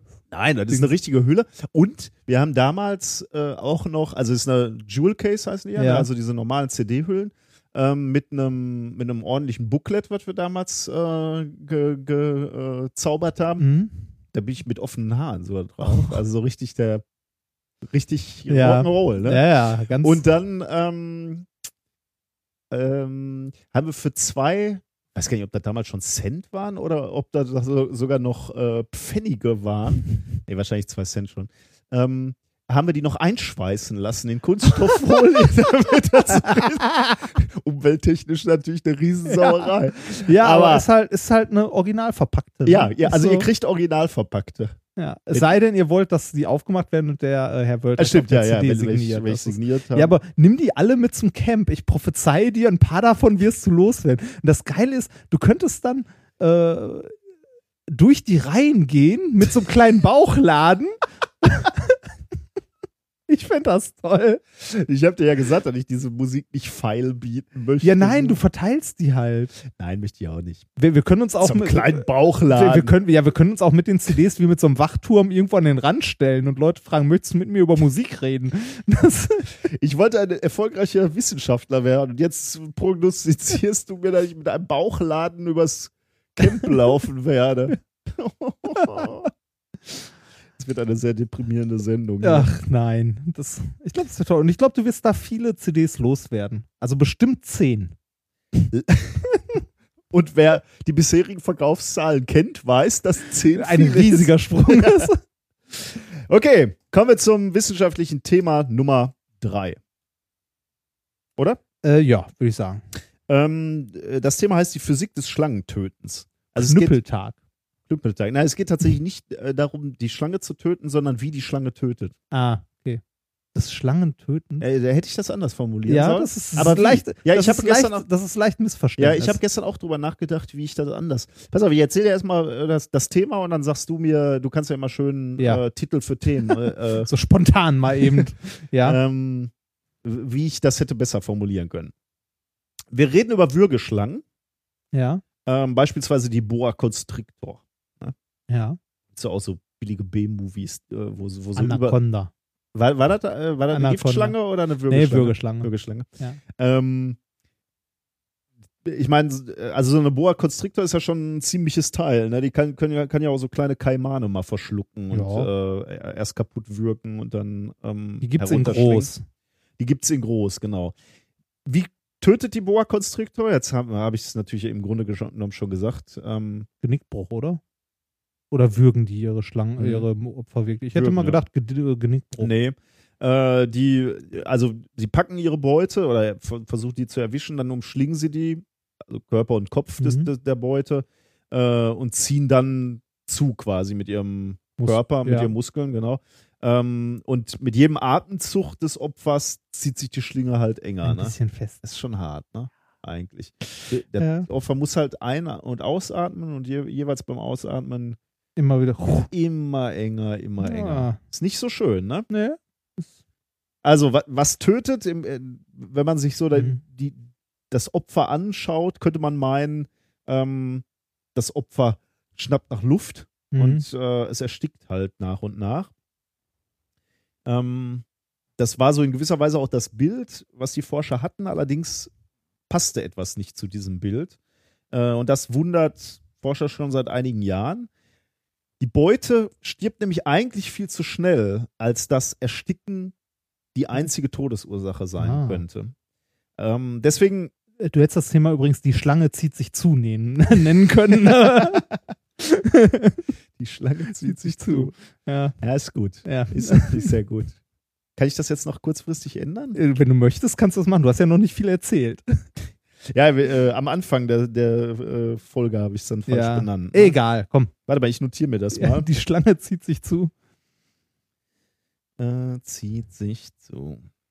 Danke. Nehmen, nehmen wir das. Ähm, wo, wo war ich stehen geblieben? Äh, Also, andere, ja, anderes. Genau, die, noch, die ja. Forscher vermuten eben, dass, dass es also einen anderen Grund geben äh, könnte oder möglich äh, sein könnte. Ähm, und die Überlegung war dann, dass die, die Boa vielleicht ihr Opfer so stark quetscht, so, so stark zusammendrückt, dass die Blutzufuhr Ah. zu wichtigen Organen beziehungsweise zum Herzen abgedrückt wird. Und dann hast du natürlich ein anderes, also wenn, wenn du nur erstickst, in Anführungsstrichen, dann fließt ja noch das Blut, die Organe werden noch versorgt. Ja, du hast halt Kommt nur zwar keinen immer- Sauerstoff. Genau, es kommt natürlich immer weniger Sauerstoff, aber immer, das ist eher so ein schleichender Prozess. Während wenn du die Blutzufuhr abschnürst, dann kommt natürlich alles relativ schlagartig zum Erliegen. Mhm. Dann bleibt das Blut stehen und es wird halt nicht mehr ausgetauscht, äh, Gehirn wird nicht mehr durchblutet. wird nicht mehr versorgt mit Sauerstoff und dann ist relativ zügig Okay, ja. ähm, vorbei. Und spätestens dann, wenn beispielsweise das Gehirn jetzt nicht mit Blut versorgt wirst, wirst du ohnmächtig und bist Ja. relativ schnell weg.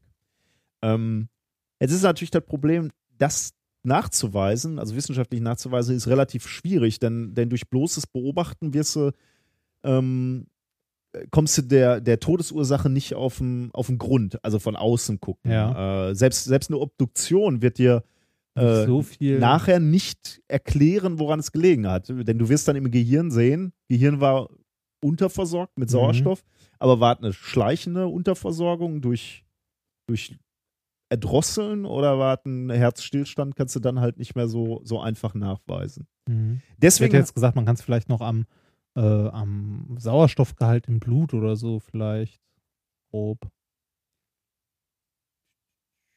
ich denke, der wird so Ja, aber das- so verbraucht. Aber wir, ne? wir reden da wahrscheinlich über so kurze Zeitskalen, dass das zur Auflösung nicht reicht. Oder ich so. weiß halt auch nicht, was mit dem Blut pass oder mit dem Sauerstoff im Blut passiert, wenn, wenn, er, wenn der Organismus stirbt. Mhm. Äh, vielleicht geht er so oder so Ja. raus. Da bin ich, ich bin mir nicht ganz sicher. Also scheint nicht so einfach zu sein. Ja. Ähm, das muss ich jetzt einfach mal so hinnehmen.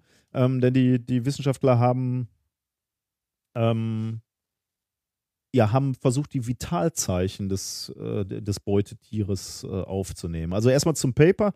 Das Paper heißt Snake Constriction Rapidly Induces Cir Circulatory Arrests in, in Rats aus dem Journal of Experimental Biology. Das finde ich Experimental Hat- Biology, ne? hat- das hatten wir, glaube ich, schon mal, ja, oder? ja. Das heißt halt im Wesentlichen wahrscheinlich immer, nee, entweder dressieren oder töten.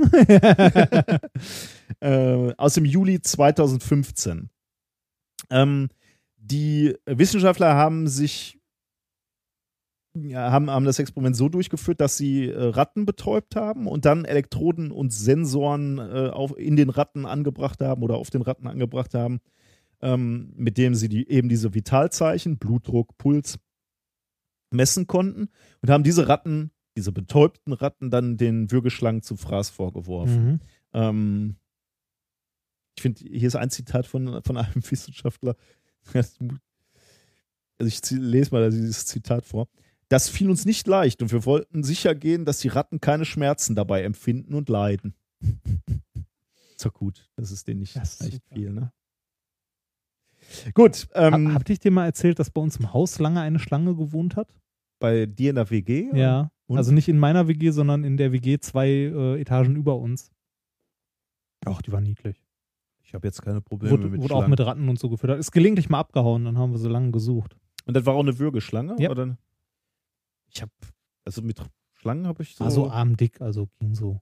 Hatte da jetzt auch nicht so Probleme mit. Lustig war, äh, der Inhaber hat mal erzählt, dass die mal beim Transport äh, zum Tierarzt im Auto äh, sich verzogen hat.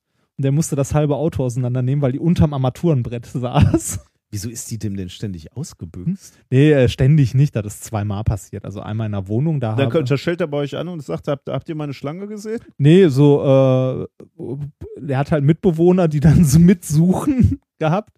Und äh, dann äh, haben sie da halt die Geschichten erzählt, wo sie die einmal in einer Box gefunden haben, also in einer Ja, so durch die- Lautsprecher. Genau, in einer Lautsprecherbox war sie drin.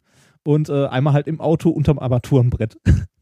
Ja, so eine Schlange kann sich auch gut verkriechen. Ja, ja, ja. wahrscheinlich, Ne? Ja, ja, das schon. Er kommt, muss sie dann nicht irgendwann mal rauskommen, wenn sie wieder Hunger hat? Die brauchen sehr, sehr lange, sehr Nix, wenig. ne? Ja, Ja. ja, das ist.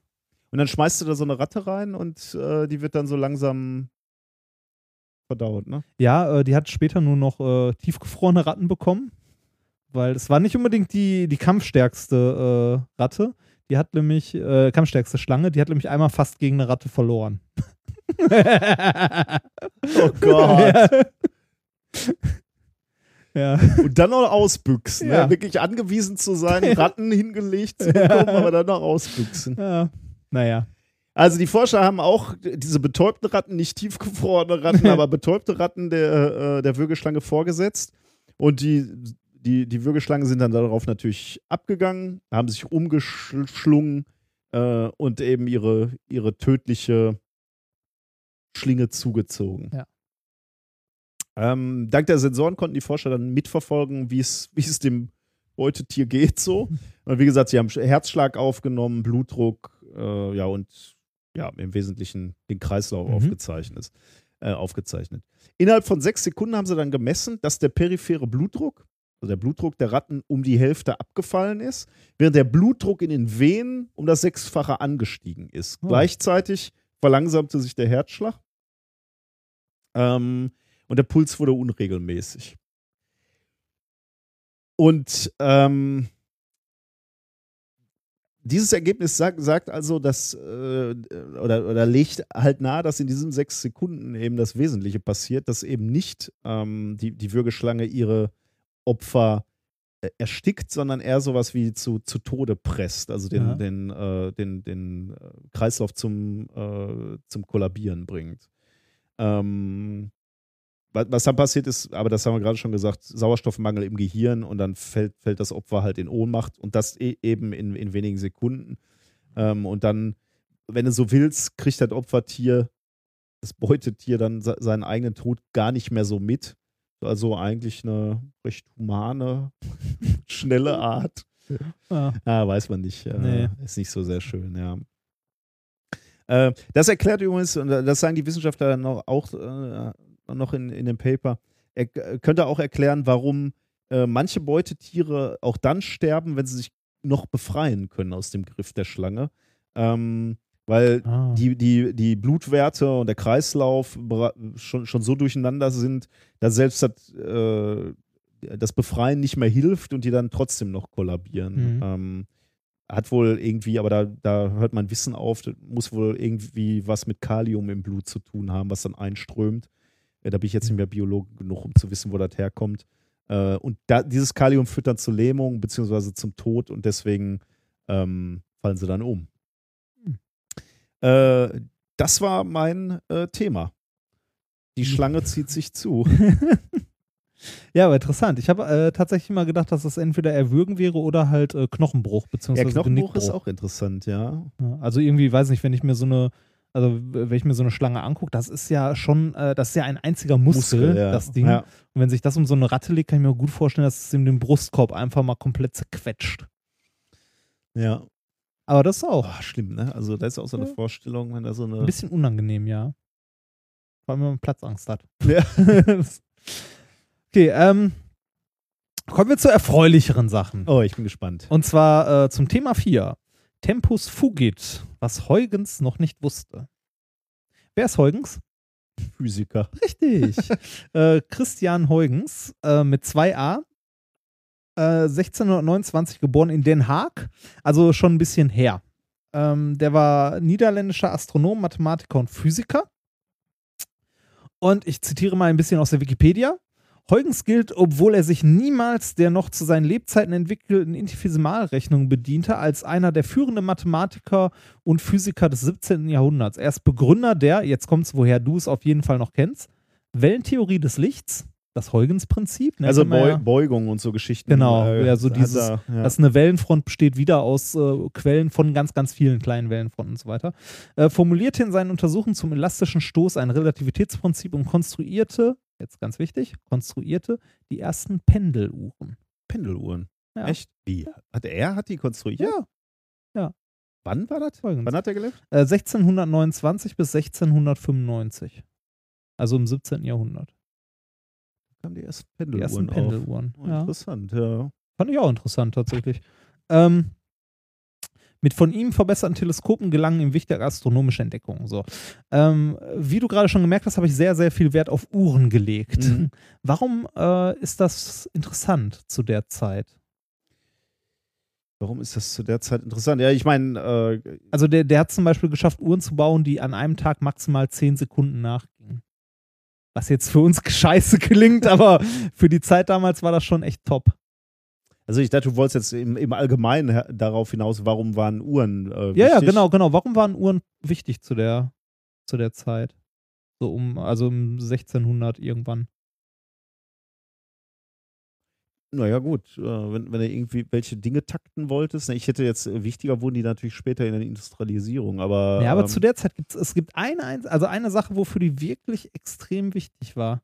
Wäre ich aber so spontan wahrscheinlich auch nicht drauf da muss man aber noch mal eine Sekunde Zeit lassen. Ja. 1600 wurde was wichtig, wofür du präzise Zeit brauchtest. Zwar synchrone Zeit vermutlich Ja, an 17. unterschiedlichen Orten. oder? Ja, da kommen wir in eine interessante Ecke. Handel? Naja, aber Handel ist eigentlich. Ja, so ein, ja, aber anders als du meinst, garantiert. Okay, dann schieß mal los. Seefahrt. Mhm. Und zwar ähm, Bestimmung des äh, Längengrades, wo man gerade Mhm. ist. Mhm. Also Navigation auf See. Dafür waren, sind heute immer noch Uhren wichtig, aber damals waren Uhren unglaublich wichtig dafür. Mhm. Weil, also das äh, Problem, also unsere Erde ist ja aufgeteilt in äh, Längen- und Breitengrade. Ne? Breitengrad kann man relativ äh, leicht wohl bestimmen, halt am Sonnenstand und so weiter. Da bin ich jetzt, habe ich nie nachgeguckt, aber Breitengrad geht halt, ne? Also, wo du bist. Aber der Längengrad ist schwer. Also, wenn man sich mal die Breitengrade anguckt, das sind halt der Äquator ist der größte und die werden halt nach Norden und Süden halt kleiner. Ne? Die Längengrade sind aber alle gleich. Die unterscheiden sich nicht. Die Mhm. sind alle gleich lang. Ja. Ne? Man kann wahllos einen als Nullpunkt setzen. Das ist ja der, der durch äh, Greenwich Ja. geht, da durch die Sternwarte. Ja. Da war ich schon mal. Finde ich sehr toll. Habe ich auch äh, sehr viel Wert drauf gelegt, als wir in London waren, dass wir da bitte einmal hinfahren. Echt, wie weit ist das weg von London? Äh, das, das geht, da kannst du auf der Themse äh, hinschippern. oh, schön. Ja. Da haben wir eh so eine äh, Hafen-Dings-Rundfahrt und so weiter gemacht und sind dann halt da auch nach äh, Greenwich. Äh, Oder muss ich auch nochmal machen? Greenwich. Und deine ganzen äh, äh, Begleiter waren angenervt, weil sie nicht begreifen konnten, warum da was nee, die, die, ist, fanden, die oder? fanden das Ah, ganz, okay. die fanden das okay. Wegen der ja. Schiffsreise. Das, ja, ja, wegen genau. Greenwich? Wegen dem da ist auch noch so ein kleines Museum und so. Äh, ja. Ich weiß auch nicht genau. Du hast ja neulich schon erzählt, wie sie dich ins Museum geschickt haben und gesagt haben, wir warten hier. ja, ja. Naja. Äh, ich weiß auch nicht genau, ob der wirklich an der Stelle durchging, wo dieses Museum war, der äh, nullte äh, Längengrad quasi, oder ob das da, zum, also da in der Nähe ist. Aber es ist auf jeden Fall da. Direkt, Okay. äh. So, ähm, wenn man jetzt äh, zu der Zeit gerade auf See navigieren wollte, gab es halt kein GPS oder ähnliches. Ähm, man musste halt irgendwie anders bestimmen, wo Ja. man ist. Jetzt, äh, wie gesagt, Breitengrad ging, Längengrad war problematisch, den rauszufinden. Und das war so wichtig tatsächlich, dass es äh, im, also äh, nachfolgend, also dadurch nicht mehr gelebt, aber Anfang des äh, 18. Jahrhunderts, also 1700 irgendwann, gab es, äh, ich glaube von den Briten war das, ähm, Ausschreibungen. Äh, Eine Uhr zu bauen. Genau, genaue Uhren zu bauen. Genau, Ah. sehr, sehr genaue Uhren zu bauen, weil es natürlich äh, auch sehr milit militärisch, da sind wir wieder, extrem interessant ist, militärisch zu wissen, wo man ist, wie lange man von A nach B Ja. braucht, wo die Flotten sind und so weiter. Und wie gesagt, kein GPS, kein Funk, kein nichts. Äh, das Einzige, was man hatte, waren die Sterne. Mhm. Und dann halt eventuell Zeit, die man sich angucken kann. So, ähm, wie macht man das jetzt, wenn man äh, eine Uhr, also angenommen, man hätte eine Uhr, die ordentlich funktioniert, äh, wie finde ich da heraus, wo ich bin? Folgendermaßen. Zur, ähm, wenn du jetzt die geografische Länge bestimmen möchtest, nimmst, brauchst du einmal die Sonnenzeit, also wie viel Uhr ist es gerade da, wo du bist, und einen Referenzpunkt, von dem du losgefahren bist, zum Mhm. Beispiel. So, ähm, das heißt, du wirst, wenn du dich ähm, halt auf den Längengraden bewegst, irgendwann eine, äh, halt eine Änderung haben. Kennen wir ja auch, wenn man äh, Richtung Osten oder Westen fliegt, hat man einen Jetlag. Ändert sich die Zeit. Genau, Norden, Süden halt nicht. Genau, die Zeit ändert sich. So, das heißt, äh, du wirst äh, deine Uhr, die nimmst, hast du am besten in deinem Heimathafen eine Uhr stehen und noch eine zweite Uhr, die genau gleich gehen und eine nimmst du mit.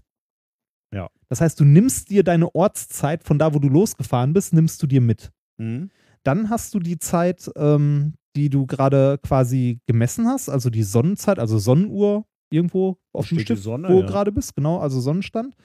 Und ähm, dann kannst du aus der Differenz der Zeit äh, bestimmen, Ermitteln, wo wo du du bist. Genau, weil äh, die Differenz der Zeit zu 24 Stunden verhält sich so wie der äh, Längengrad zu 360 Grad. Ja, okay. Das heißt, du kannst sehr, sehr einfach ausrechnen, äh, auf welchem Längengrad du gerade bist. Ja.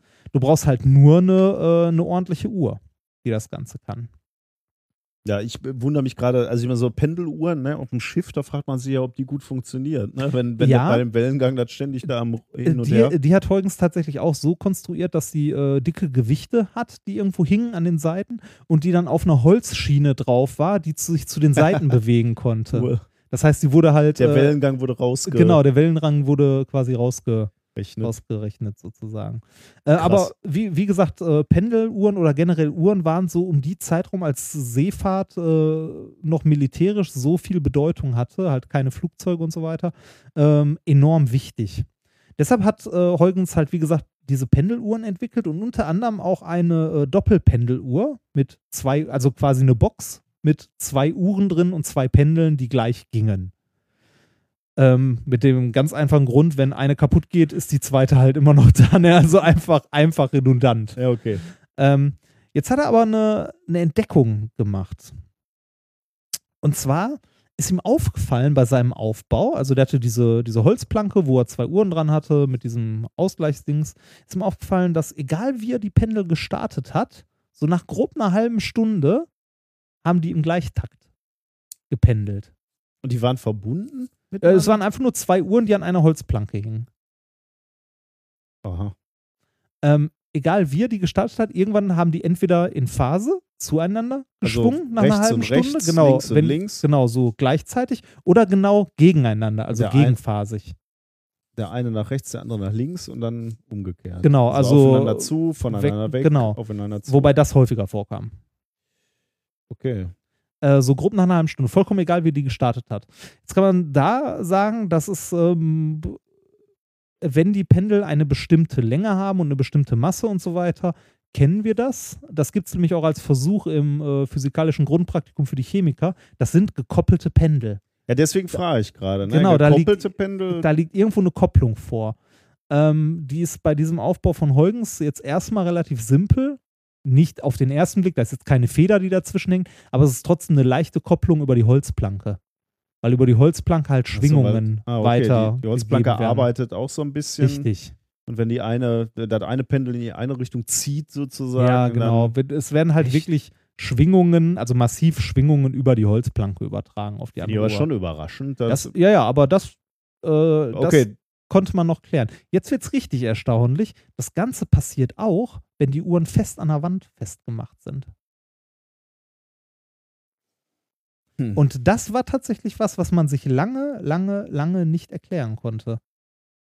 okay. Also bei äh, Uhren, die fest an der Wand montiert sind, in einem gewissen Abstand, die sind auch, egal wie man sie auslenkt, irgendwann, also Pendeluhren, ne, baugleiche, irgendwann schwingen die gleich. Das heißt, in so einem Uhrenladen, wo Pendeluhren verkauft werden, die, wo dicht an die, dicht die an an der Wand- gleichen Hand hängen, genau, die, die pendeln irgendwann gleich. Wenn es die gleichen Uhren sind. Ja. Also, ne, die sollten sich jetzt nicht massiv Ja, unterscheiden. ja, okay, dann irgendwie- sind.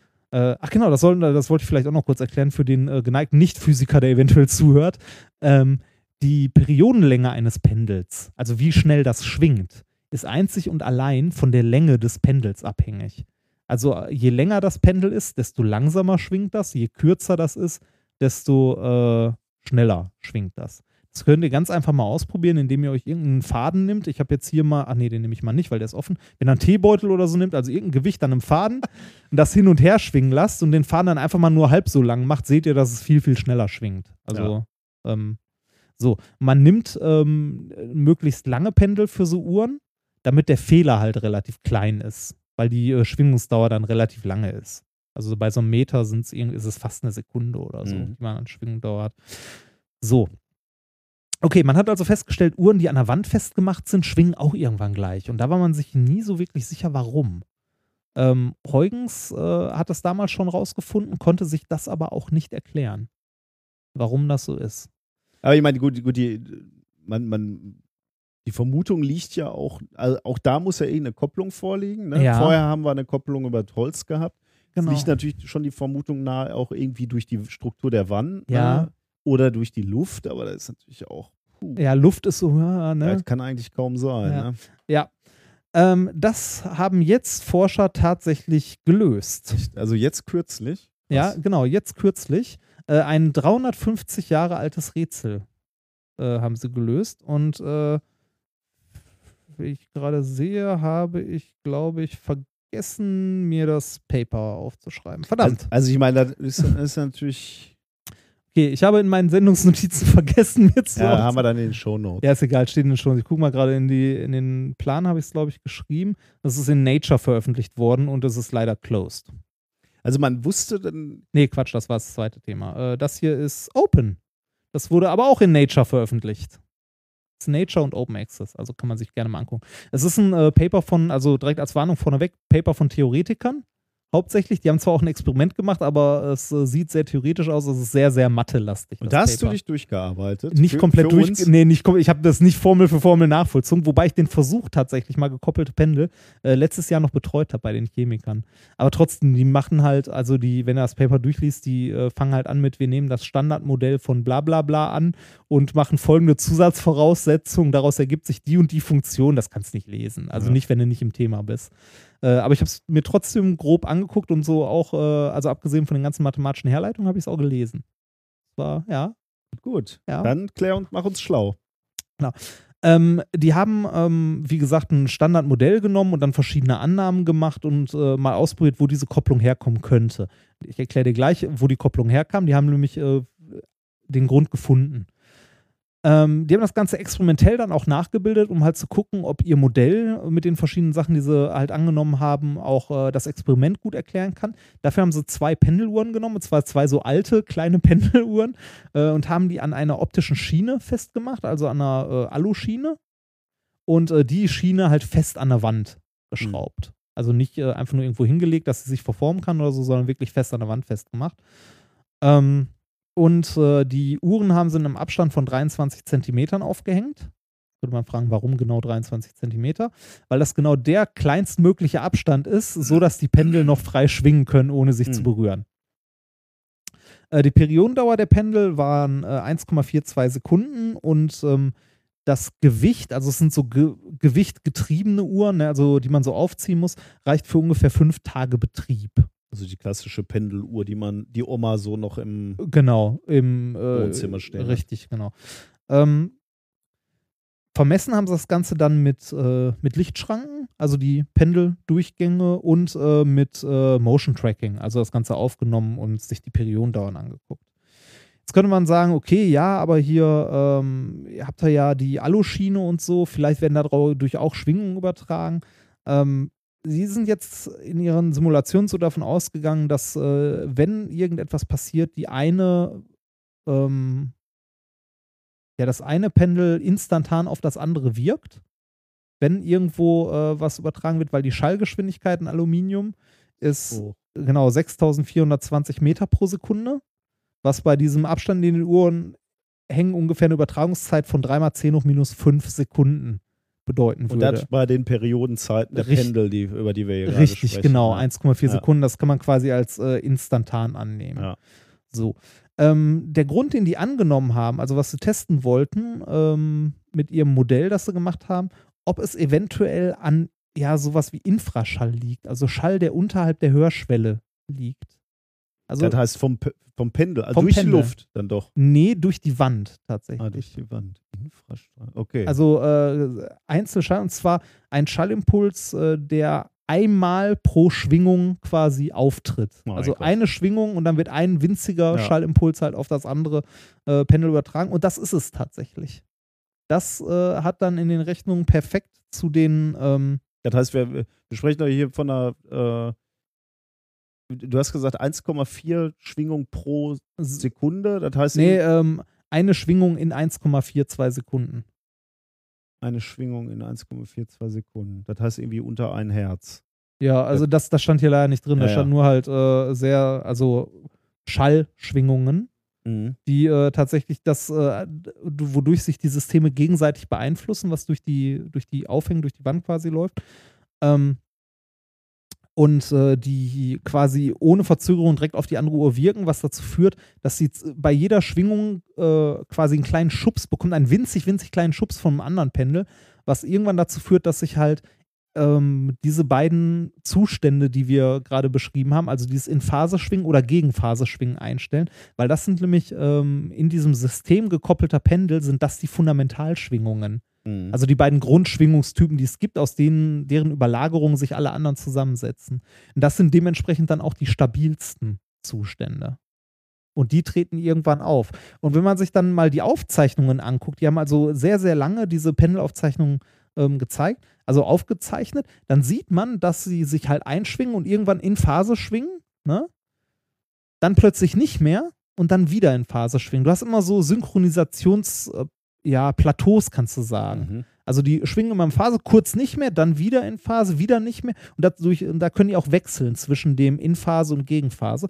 Und das haben sie auch noch versucht zu erklären, warum das so ist, also warum diese Plateaus immer noch sind, warum es nicht in einer Phase bleibt.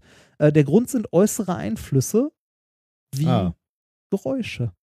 Natürlich, wenn, wenn ein kleiner Schallimpuls offensichtlich Ja. schon dafür sorgt, dass sie in Phase kommt, dann, wenn, Ja. da, wenn, wenn von außen dann irgendeiner da mal Genau. an, hin rumbrüllt oder Richtig, genau. redet. Äh, die haben verschiedene Sachen untersucht und auch dann mal im Modell mit eingerechnet und geguckt, ob das passt und das passte. Und es waren externe Schaltquellen, die dieses System beeinflussen können, wie ähm, äh, eine Tür, die geschlossen wird. Ja, Leute, ich, die das ja. Labor betreten. Dann musst du auch erstmal finden dann. Ne? Ja, also wenn genau, Du genau. beobachtest äh, und dann stellst du fest, das ist der Kollege, der ständig quasselt oder Ja, das und die Tür Krass. auf und zu macht. Ja, auf jeden Fall ähm, haben, konnten die das mit in ihr Modell einarbeiten und äh, damit dann erklären, was genau, ähm, äh, also was, was genau das Ganze wieder aus der Gleichgewichtslage herausbringt. Also der Grund ist tatsächlich ähm, ein, ein Schallimpuls, ein sehr, sehr kleiner, der pro Zyklus einmal auf das andere Pendel übergeht. Tja, das ist ein Ding, ne? Das ist schon, Der Huygens. Ja. Jetzt wüsste das, wenn er nur. ja, das, was da noch hätte rauskommen können, alles. Ja, man, kö- man hätte auch so, so einfach sagen können: gut, sch Ich- schwingt in Phase, der liebe Gott will, dass alle Ja. Uhren. Ordnung.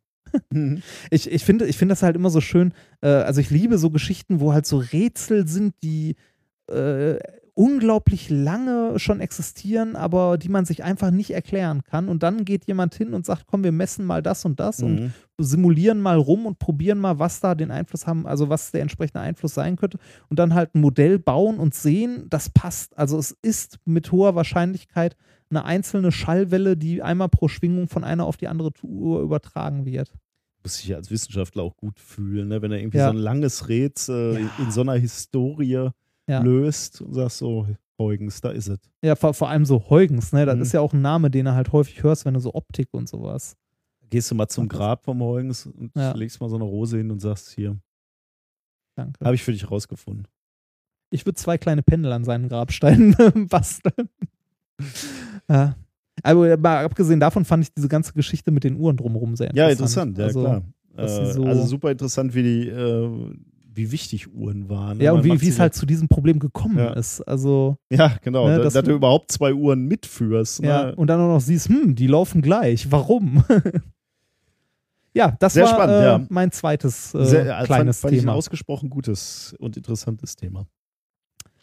Ähm, dann sind wir eigentlich durchs Wesentliche durch. Ne? Ja, mal wieder.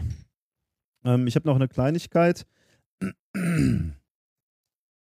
Wir ähm, haben, glaube ich, auch schon mal darüber gesprochen, nämlich die goldenen Schallplatten, die die Raumsonden Voyager, also Voyager 1 und 2, die Ja. beide 1977 gestartet worden sind, äh, mit sich führen. Ähm, das sind ja so Datenplatten, auf denen Bild, aber auch Audioinformationen Ja. abgelegt sind. Ja. Ähm, Weiß das eigentlich die GEMA? Da, da komme ich tatsächlich gleich drauf. Nein, nicht auf die GEMA, aber Ja. äh, auf, auf, auf die Audiodateien. Ähm, also warum wurden die Datenplatten mitgeführt? Die sind ja tatsächlich eine Botschaft an Außerirdische. Ja, ne? das ist so, das ist eine sehr romantische Ja, irgendwie schon, Geschichte, ne? Das, Also die sind halt äh, schon mitgegeben worden in der Hoffnung, dass irgendwann intelligente außerirdische Wesen die finden quasi und darüber dann etwas erfahren über, über Ja. die Menschheit, über uns. Ja, Äh, also genau- Position im, U- im Universum ist da zum Beispiel äh, ko- kodiert drauf. Ähm, kann man sich jetzt fragen, ob das eine gute oder eine schlechte Idee ist. könnte man darüber diskutieren, wobei Mhm. wahrscheinlich gibt es uns nicht mehr, wenn die Sonde irgendwann mal Ja. gefunden wird. Ja. Ne? Die ist ja relativ langsam unterwegs, hat, hat das Sonnensystem jetzt verlassen. Ähm, bis sie irgendwo nennenswert Ja, ja. ankommt, sind wir lange, lange weg. Aber äh, ja, könnte man drüber diskutieren. Ähm, diese, diese Schallplatten wurden tatsächlich von einem Forscherteam entworfen, ähm, das von Carl Sagan geleitet wurde. Äh, Ah. Den kennt man vielleicht Mhm. noch so als Astrophysiker. Äh, aber der hatte noch ein paar externe Berater dabei, unter anderem Isaac Asimov, Ja. Arthur C. Clarke, ähm, um mal so Ja. äh, Science-Fiction-Autoren Ja, zu cool. nennen. Ne? Ist Echt, schon, Asimov hat da dran mitgearbeitet? Geil. schon irgendwie cool, ne? Ja. Ähm, okay, auf der Hülle, also es gibt die, diese, die, die goldene Schallplatte hat auch eine Hülle. Da, da befindet sich eine Erklärung drauf, wie man die Datenplatte abspielen kann, beziehungsweise wie man, wie man die Info Information dekodieren kann. Ist das, also, äh, wie, wie ist das? Ist das analog? Wirklich wie eine Schallplatte da drauf gespeichert? Oder? ähm, ja, das ist in Rillen, also du spielst das ab. Ja, ne? okay. Und dann kommen, ähm, das ist ganz interessant. Ich, ich bin mir ganz, ich bin mir nicht mehr ganz sicher, wie die, wie die Bilder äh, gespeichert sind, aber das sind im Wesentlichen Nullen und Einsen, also Impulse und keine also schon Impulse. digital. Äh, genau. Und die musst du dann noch, also da- dann hast du ja einen Zahlenstrahl an, äh, an Einsen und Nullen Ja. quasi. Und die musst du dann noch in Bildern anordnen. Also du musst dann erkennen, dass, ich, also nagelt mich jetzt nicht drauf fest, aber das ist jetzt so, so ins, ins ich, ich habe mal die Rohdaten gesehen. Da musst du dann halt drauf kommen, dass die Zeile immer mit einem Punkt anfängt. So. Und wenn du die dann anordnest, kriegst du halt so ein Raster, weiß jetzt nicht mehr, wie viele Bildpunkte das sind. Ja. Und dann setzt du halt Bilder zusammen. Dann Ah. hast du zwar aus Einsen und Nullen, äh, ja, hast du Bilder zusammengesetzt. Also Schwarz-Weiß-Bilder. Genau, ja. Ja. Und sehr, sehr, sehr pixelig. Also das sind Mhm. dann sehr, ich weiß nicht mehr, ob das 16 mal 16 Punkte, müsste ich jetzt nachgucken, deswegen sage ich jetzt, äh, nagelt mich da nicht drauf fest. Aber ich habe die mal, ähm, was du so als Nerdkind machst, ich habe mir die Daten mal genommen und habe mal, voraus, äh, hab mal versucht herauszufinden, Was, äh, sagen. was, was die sagen, weil ich mich halt gefragt habe, Ja. wird ein Außerirdischer begreifen, worum es, worum es geht.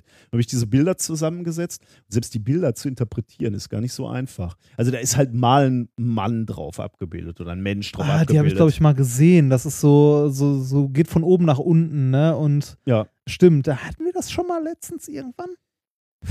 Das könnte sein, Ich dass meine, wir darüber haben wir mal Folge mal hatten. Ich meine, darüber haben wir mal geredet. Also da sieht man nämlich so ein Bild, wirklich einzelne Punkte, sehr, sehr, sehr pixelig, so Strichmännchenmäßig. ja. Von oben nach unten und dann Erklärung, was das sein soll. Also ich habe das nicht verstanden. Ich musste das tatsächlich nachgucken, was das sein soll. Also ich, ich habe auch nicht Das- alles verstanden. Also so Mensch erkennst du, dann sollen Wasserstoffatom. Wasserstoffatom ist dabei. Ja. Ja. Äh, da- das ist dann auch nochmal auf der Hülle drauf. Tatsächlich, ähm, äh, wenn, wenn ich mich äh, ri richtig erinnere, ist, ähm, ja, wie gesagt, auf der, auf der Hülle ist irgendwie noch äh, drauf ähm, äh, abgebildet, wo die Sonne in Relation zu 14 bekannten Pulsaren stehen. Ja. Äh, weil man so sagen würde, Pulsare sind so was wie die Leuchttürme des Universums. Ja. Und wenn man die erkennt als was Besonderes im Universum, dann kann man eben sagen, okay, äh, dann kommen die vielleicht darauf zu sagen, okay, die Sonne ist im, in Relation zu diesen Pulsaren Da da. und da. Ja. Das ist sozusagen die, die, die Angabe unserer Position im Raum.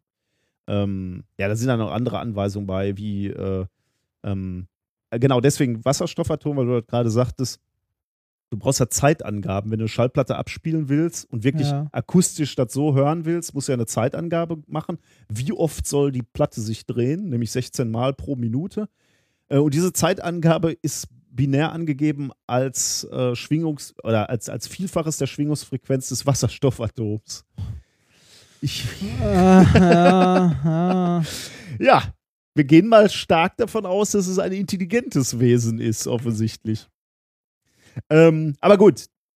Ähm, ja, vielleicht noch zu, zu der Datenplatte an sich. 30 Zentimeter groß, vergoldet, äh, äh, vergoldetes Kupfer. Ähm, ja, 115 Bilder sind da übrigens drauf, lese ich hier gerade noch in meinen Aufzeichnungen. Nur, nur noch mal so zur, zur Information. Rest sind äh, dann tatsächlich äh, analoge Audiodateien. Warum erzähle ich das? Äh, ganz einfach. Die ganze Platte kann man sich jetzt anhören und zwar auf Soundcloud. Oh, Ähm, Habe ich hier Cool. mal mitgebracht. Also auch mit den Binärdaten vorne, also Nee, die, die lassen wir jetzt mal weg, die Bi- Binärdaten, aber äh, die, diese Audiodateien, die da drauf äh, ab, abgelegt worden sind, ähm, die, die, die sind dann aber wirklich analog gespeichert, ne? Also die Ja, sind nicht nochmal genau, kodiert ja. oder so. die, die heißen äh, Sounds of Earth. Steht, glaube ich, auch irgendwo auf der Platte drauf. Da sind dann so verschiedene Sachen. Da sind Ansprachen vom, äh. Äh, vom, vom Präsidenten vom, äh, der Vereinigten Staaten. So, wir kamen im Frieden und so. Äh, warte, was startet jetzt hier gerade nicht? Ich lade nochmal eben schnell neu die Seite. Dum, Hängt ein bisschen. dum, dum, Macht es spannend. dum,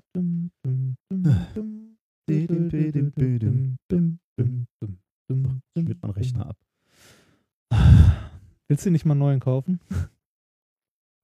So, jetzt sollte es klappen. Endlich. Es wird Zeit für einen neuen Rechner. Ähm, so geht's los hier auf der äh, auf dem Top-Hit-Album. Äh, ich äh, mach erst mal an und dann äh, kannst du mir sagen, was du hier hörst.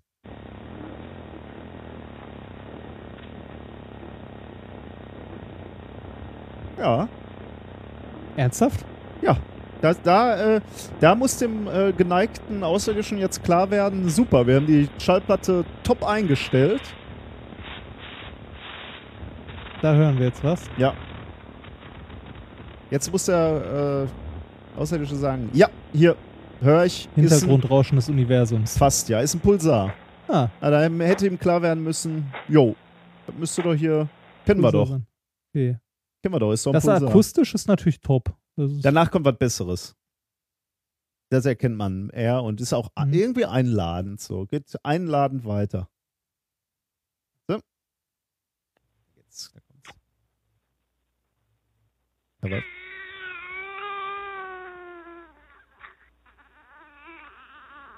okay, das ist entweder ein Kind oder eine Katze, der man auf den Schwanz getreten hat. Eins von beiden. Und auf welchen Planeten möchtest du am liebsten? Ja, ist ein Also Baby. ein ja. Baby. Ja. Und seine Mutter. Ist auch so ein Geräusch, wo man denkt, na, ob man da, äh, also ob da der, der, der Auto, der, der Außerirdische dann sofort sagt, geil, lass da mal hin. Und in High Definition ist das auch nicht aufgenommen. ja, okay. Ist vielleicht auch der Zeit geschuldet. Eine Lokomotive. Auch so ein Geräusch, wenn du überhaupt nicht weißt, was da. Da hört man den Doppler-Effekt. ja, schön.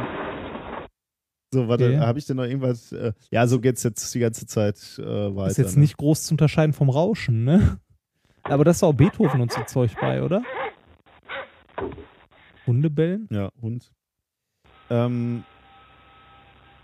Warte mal, was sagst du?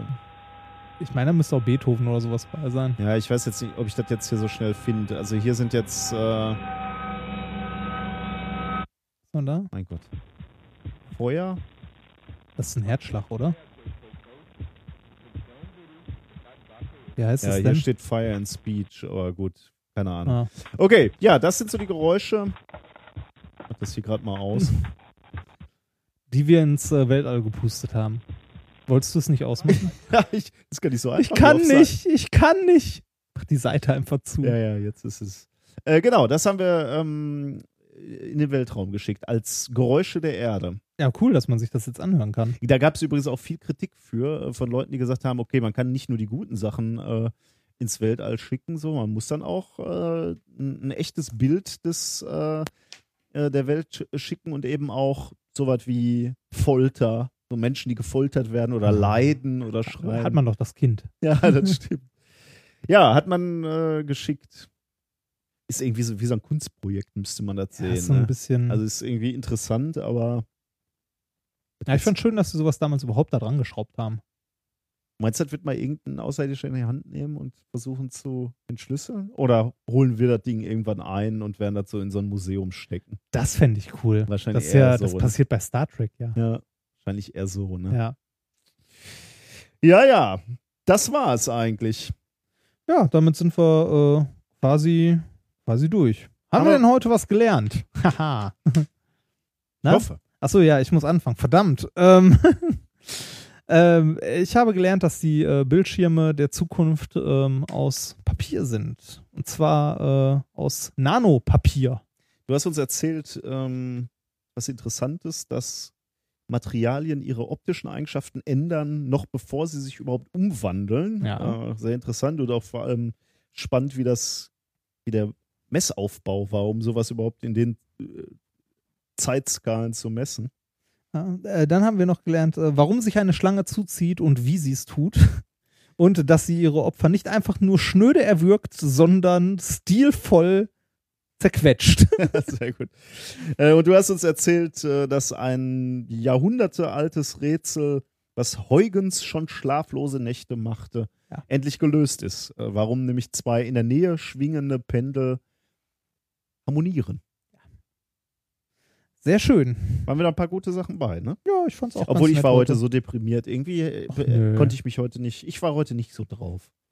Ich fand's ganz gut. Du, du konntest am Anfang ja reichlich Frust an mir ablassen. Hab- Mit hab- bösen Anschuldigungen. Das ist mir nicht so aufgefallen. Das war nie meine Absicht. Mhm. Das war nie meine Absicht. Wir haben nie äh, wir Niemand hat die Absicht. äh, diese Republik zu verraten. ja. Gut, Können wir ähm, jetzt noch Landesverrat mit reinbringen? Landesverrat, ja, genau.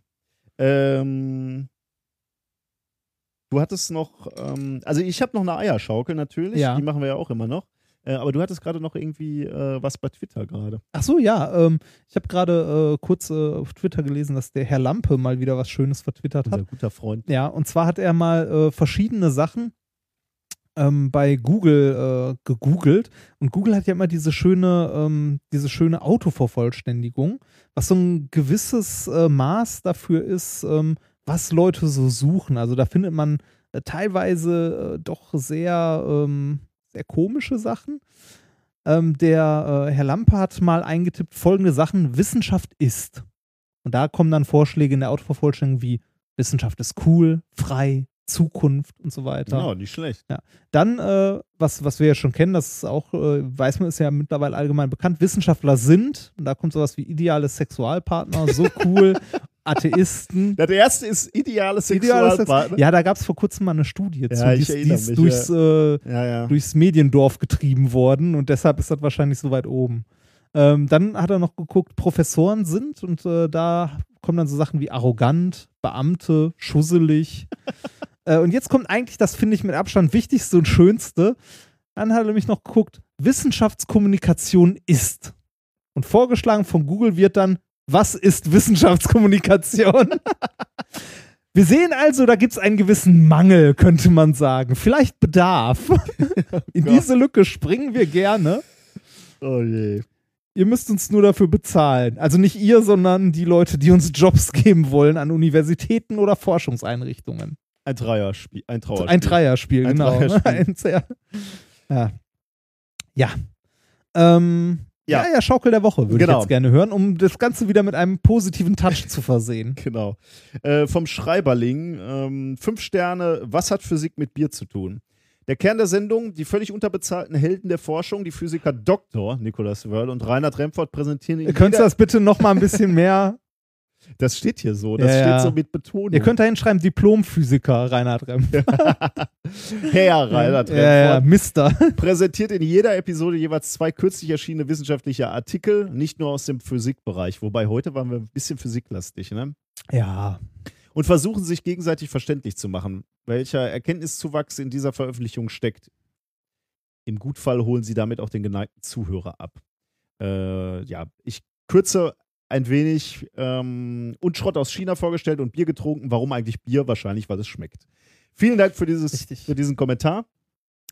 Das äh, hilft uns sehr, Kommentare. Freut uns auch immer.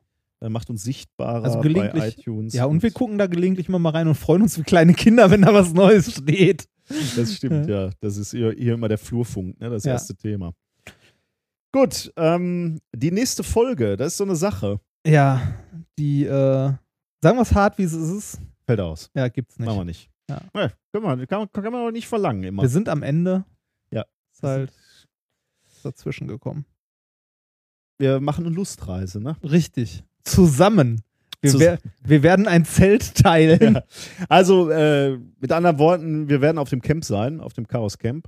Äh, und dort werden wir eine Sendung produzieren, wenn man uns lässt. Wobei es im neuesten Bereden, also jetzt, ne, wo Netzpolitik halt so problematisch ist, kann man das, finde ich, schon durchaus als Terrorcamp bezeichnen. Ja, hast du getwittert. ja, genau. finde ich gut, ja. Und nach dem, was wir hier gerade versendet Ja, haben in dieser Sendung, äh, passen wir uns da ja nahtlos Ja. ein.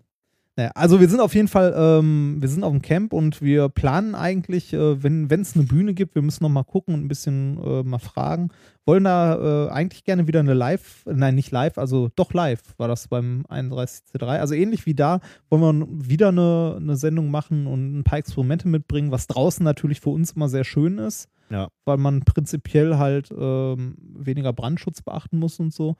Äh, wir wissen aber noch nicht genau, ob es da jetzt eine Bühne gibt oder ähnliches, wo wir halt was Ja. machen können. Und äh, deshalb steht das noch ein wenig in den Sternen. Aber wir Also- sind auf jeden Fall da. Und wir haben was dabei. Im Zweifelsfall, äh, also wenn, wenn wir dann da keine Folge produzieren können, dann müssen wir nach unserer Rückkehr eine hier produzieren. Das kann dann aber zu einer leichten Produktionsverzögerung führen. Ja. Das kann Ähm, sein. Also wenn man uns aber lässt, dann geht euch keine Folge durch die Lappen, weil wir eine dort machen. Für die, die es noch nicht wissen, das Camp äh, beginnt am 17. August. Das nächste Donnerstag? 13. 13. 13. bis 17. August 2015, Ziegeleipark Mildenberg in Zedenick. Deutschland, Erde, Milchstraße. Das ist ja eine sehr schöne Ortsangabe. Genau. Ja. Also falls ihr eine goldene Schallplatte mitbringen wollt. nee, ja, und äh, wir werden auch auf jeden Fall äh, vom Herrn Wörl ein paar CDs mitnehmen. so ein, zwei Kisten können wir mal einpacken und äh, die dann äh, meistbietend verschenken. Irgendwie, der heutige Tag ist Schmerz für mich. ja, das, da kommst, nicht gut kommst, heute. kommst drüber weg. Trink noch ein Bier. Mach ich gleich auch. Ich bin echt scheiße drauf. In wird- diesem Sinne. Es wird besser. Doch, das wird besser. Glaub mir, es geht immer nur bergauf. Also besser. Gut, hören wir noch ein bisschen Musik, ne? Ja. Vielleicht Ähm, macht die mich fröhlich. eins äh, aus der Liste, die ich mal gesuch, rausgesucht habe. Ihr äh, hört jetzt, welches nehmen wir? Ähm, das Lied heißt, warte, lass mich schauen. Das Lied heißt Shake and Vent. Eine Parodie von äh, Shake It Off, glaube ich. Genau. Oder so. Äh, viel Spaß damit. Wir hören uns vermutlich in zwei Wochen, wenn alles klappt. Ansonsten leicht verzögert danach. Oder live beim Camp. Oh, das wäre dann am besten. Dann, dann sagt Hallo. Genau. Sagt Hallo. Wenn ihr uns erkennt, kommt auf uns zugerannt, schreit, ah, da sind sie! Die Spinner. ja. Und sagt Hallo. Wir freuen uns. Bis dann, macht's gut. Tschüss.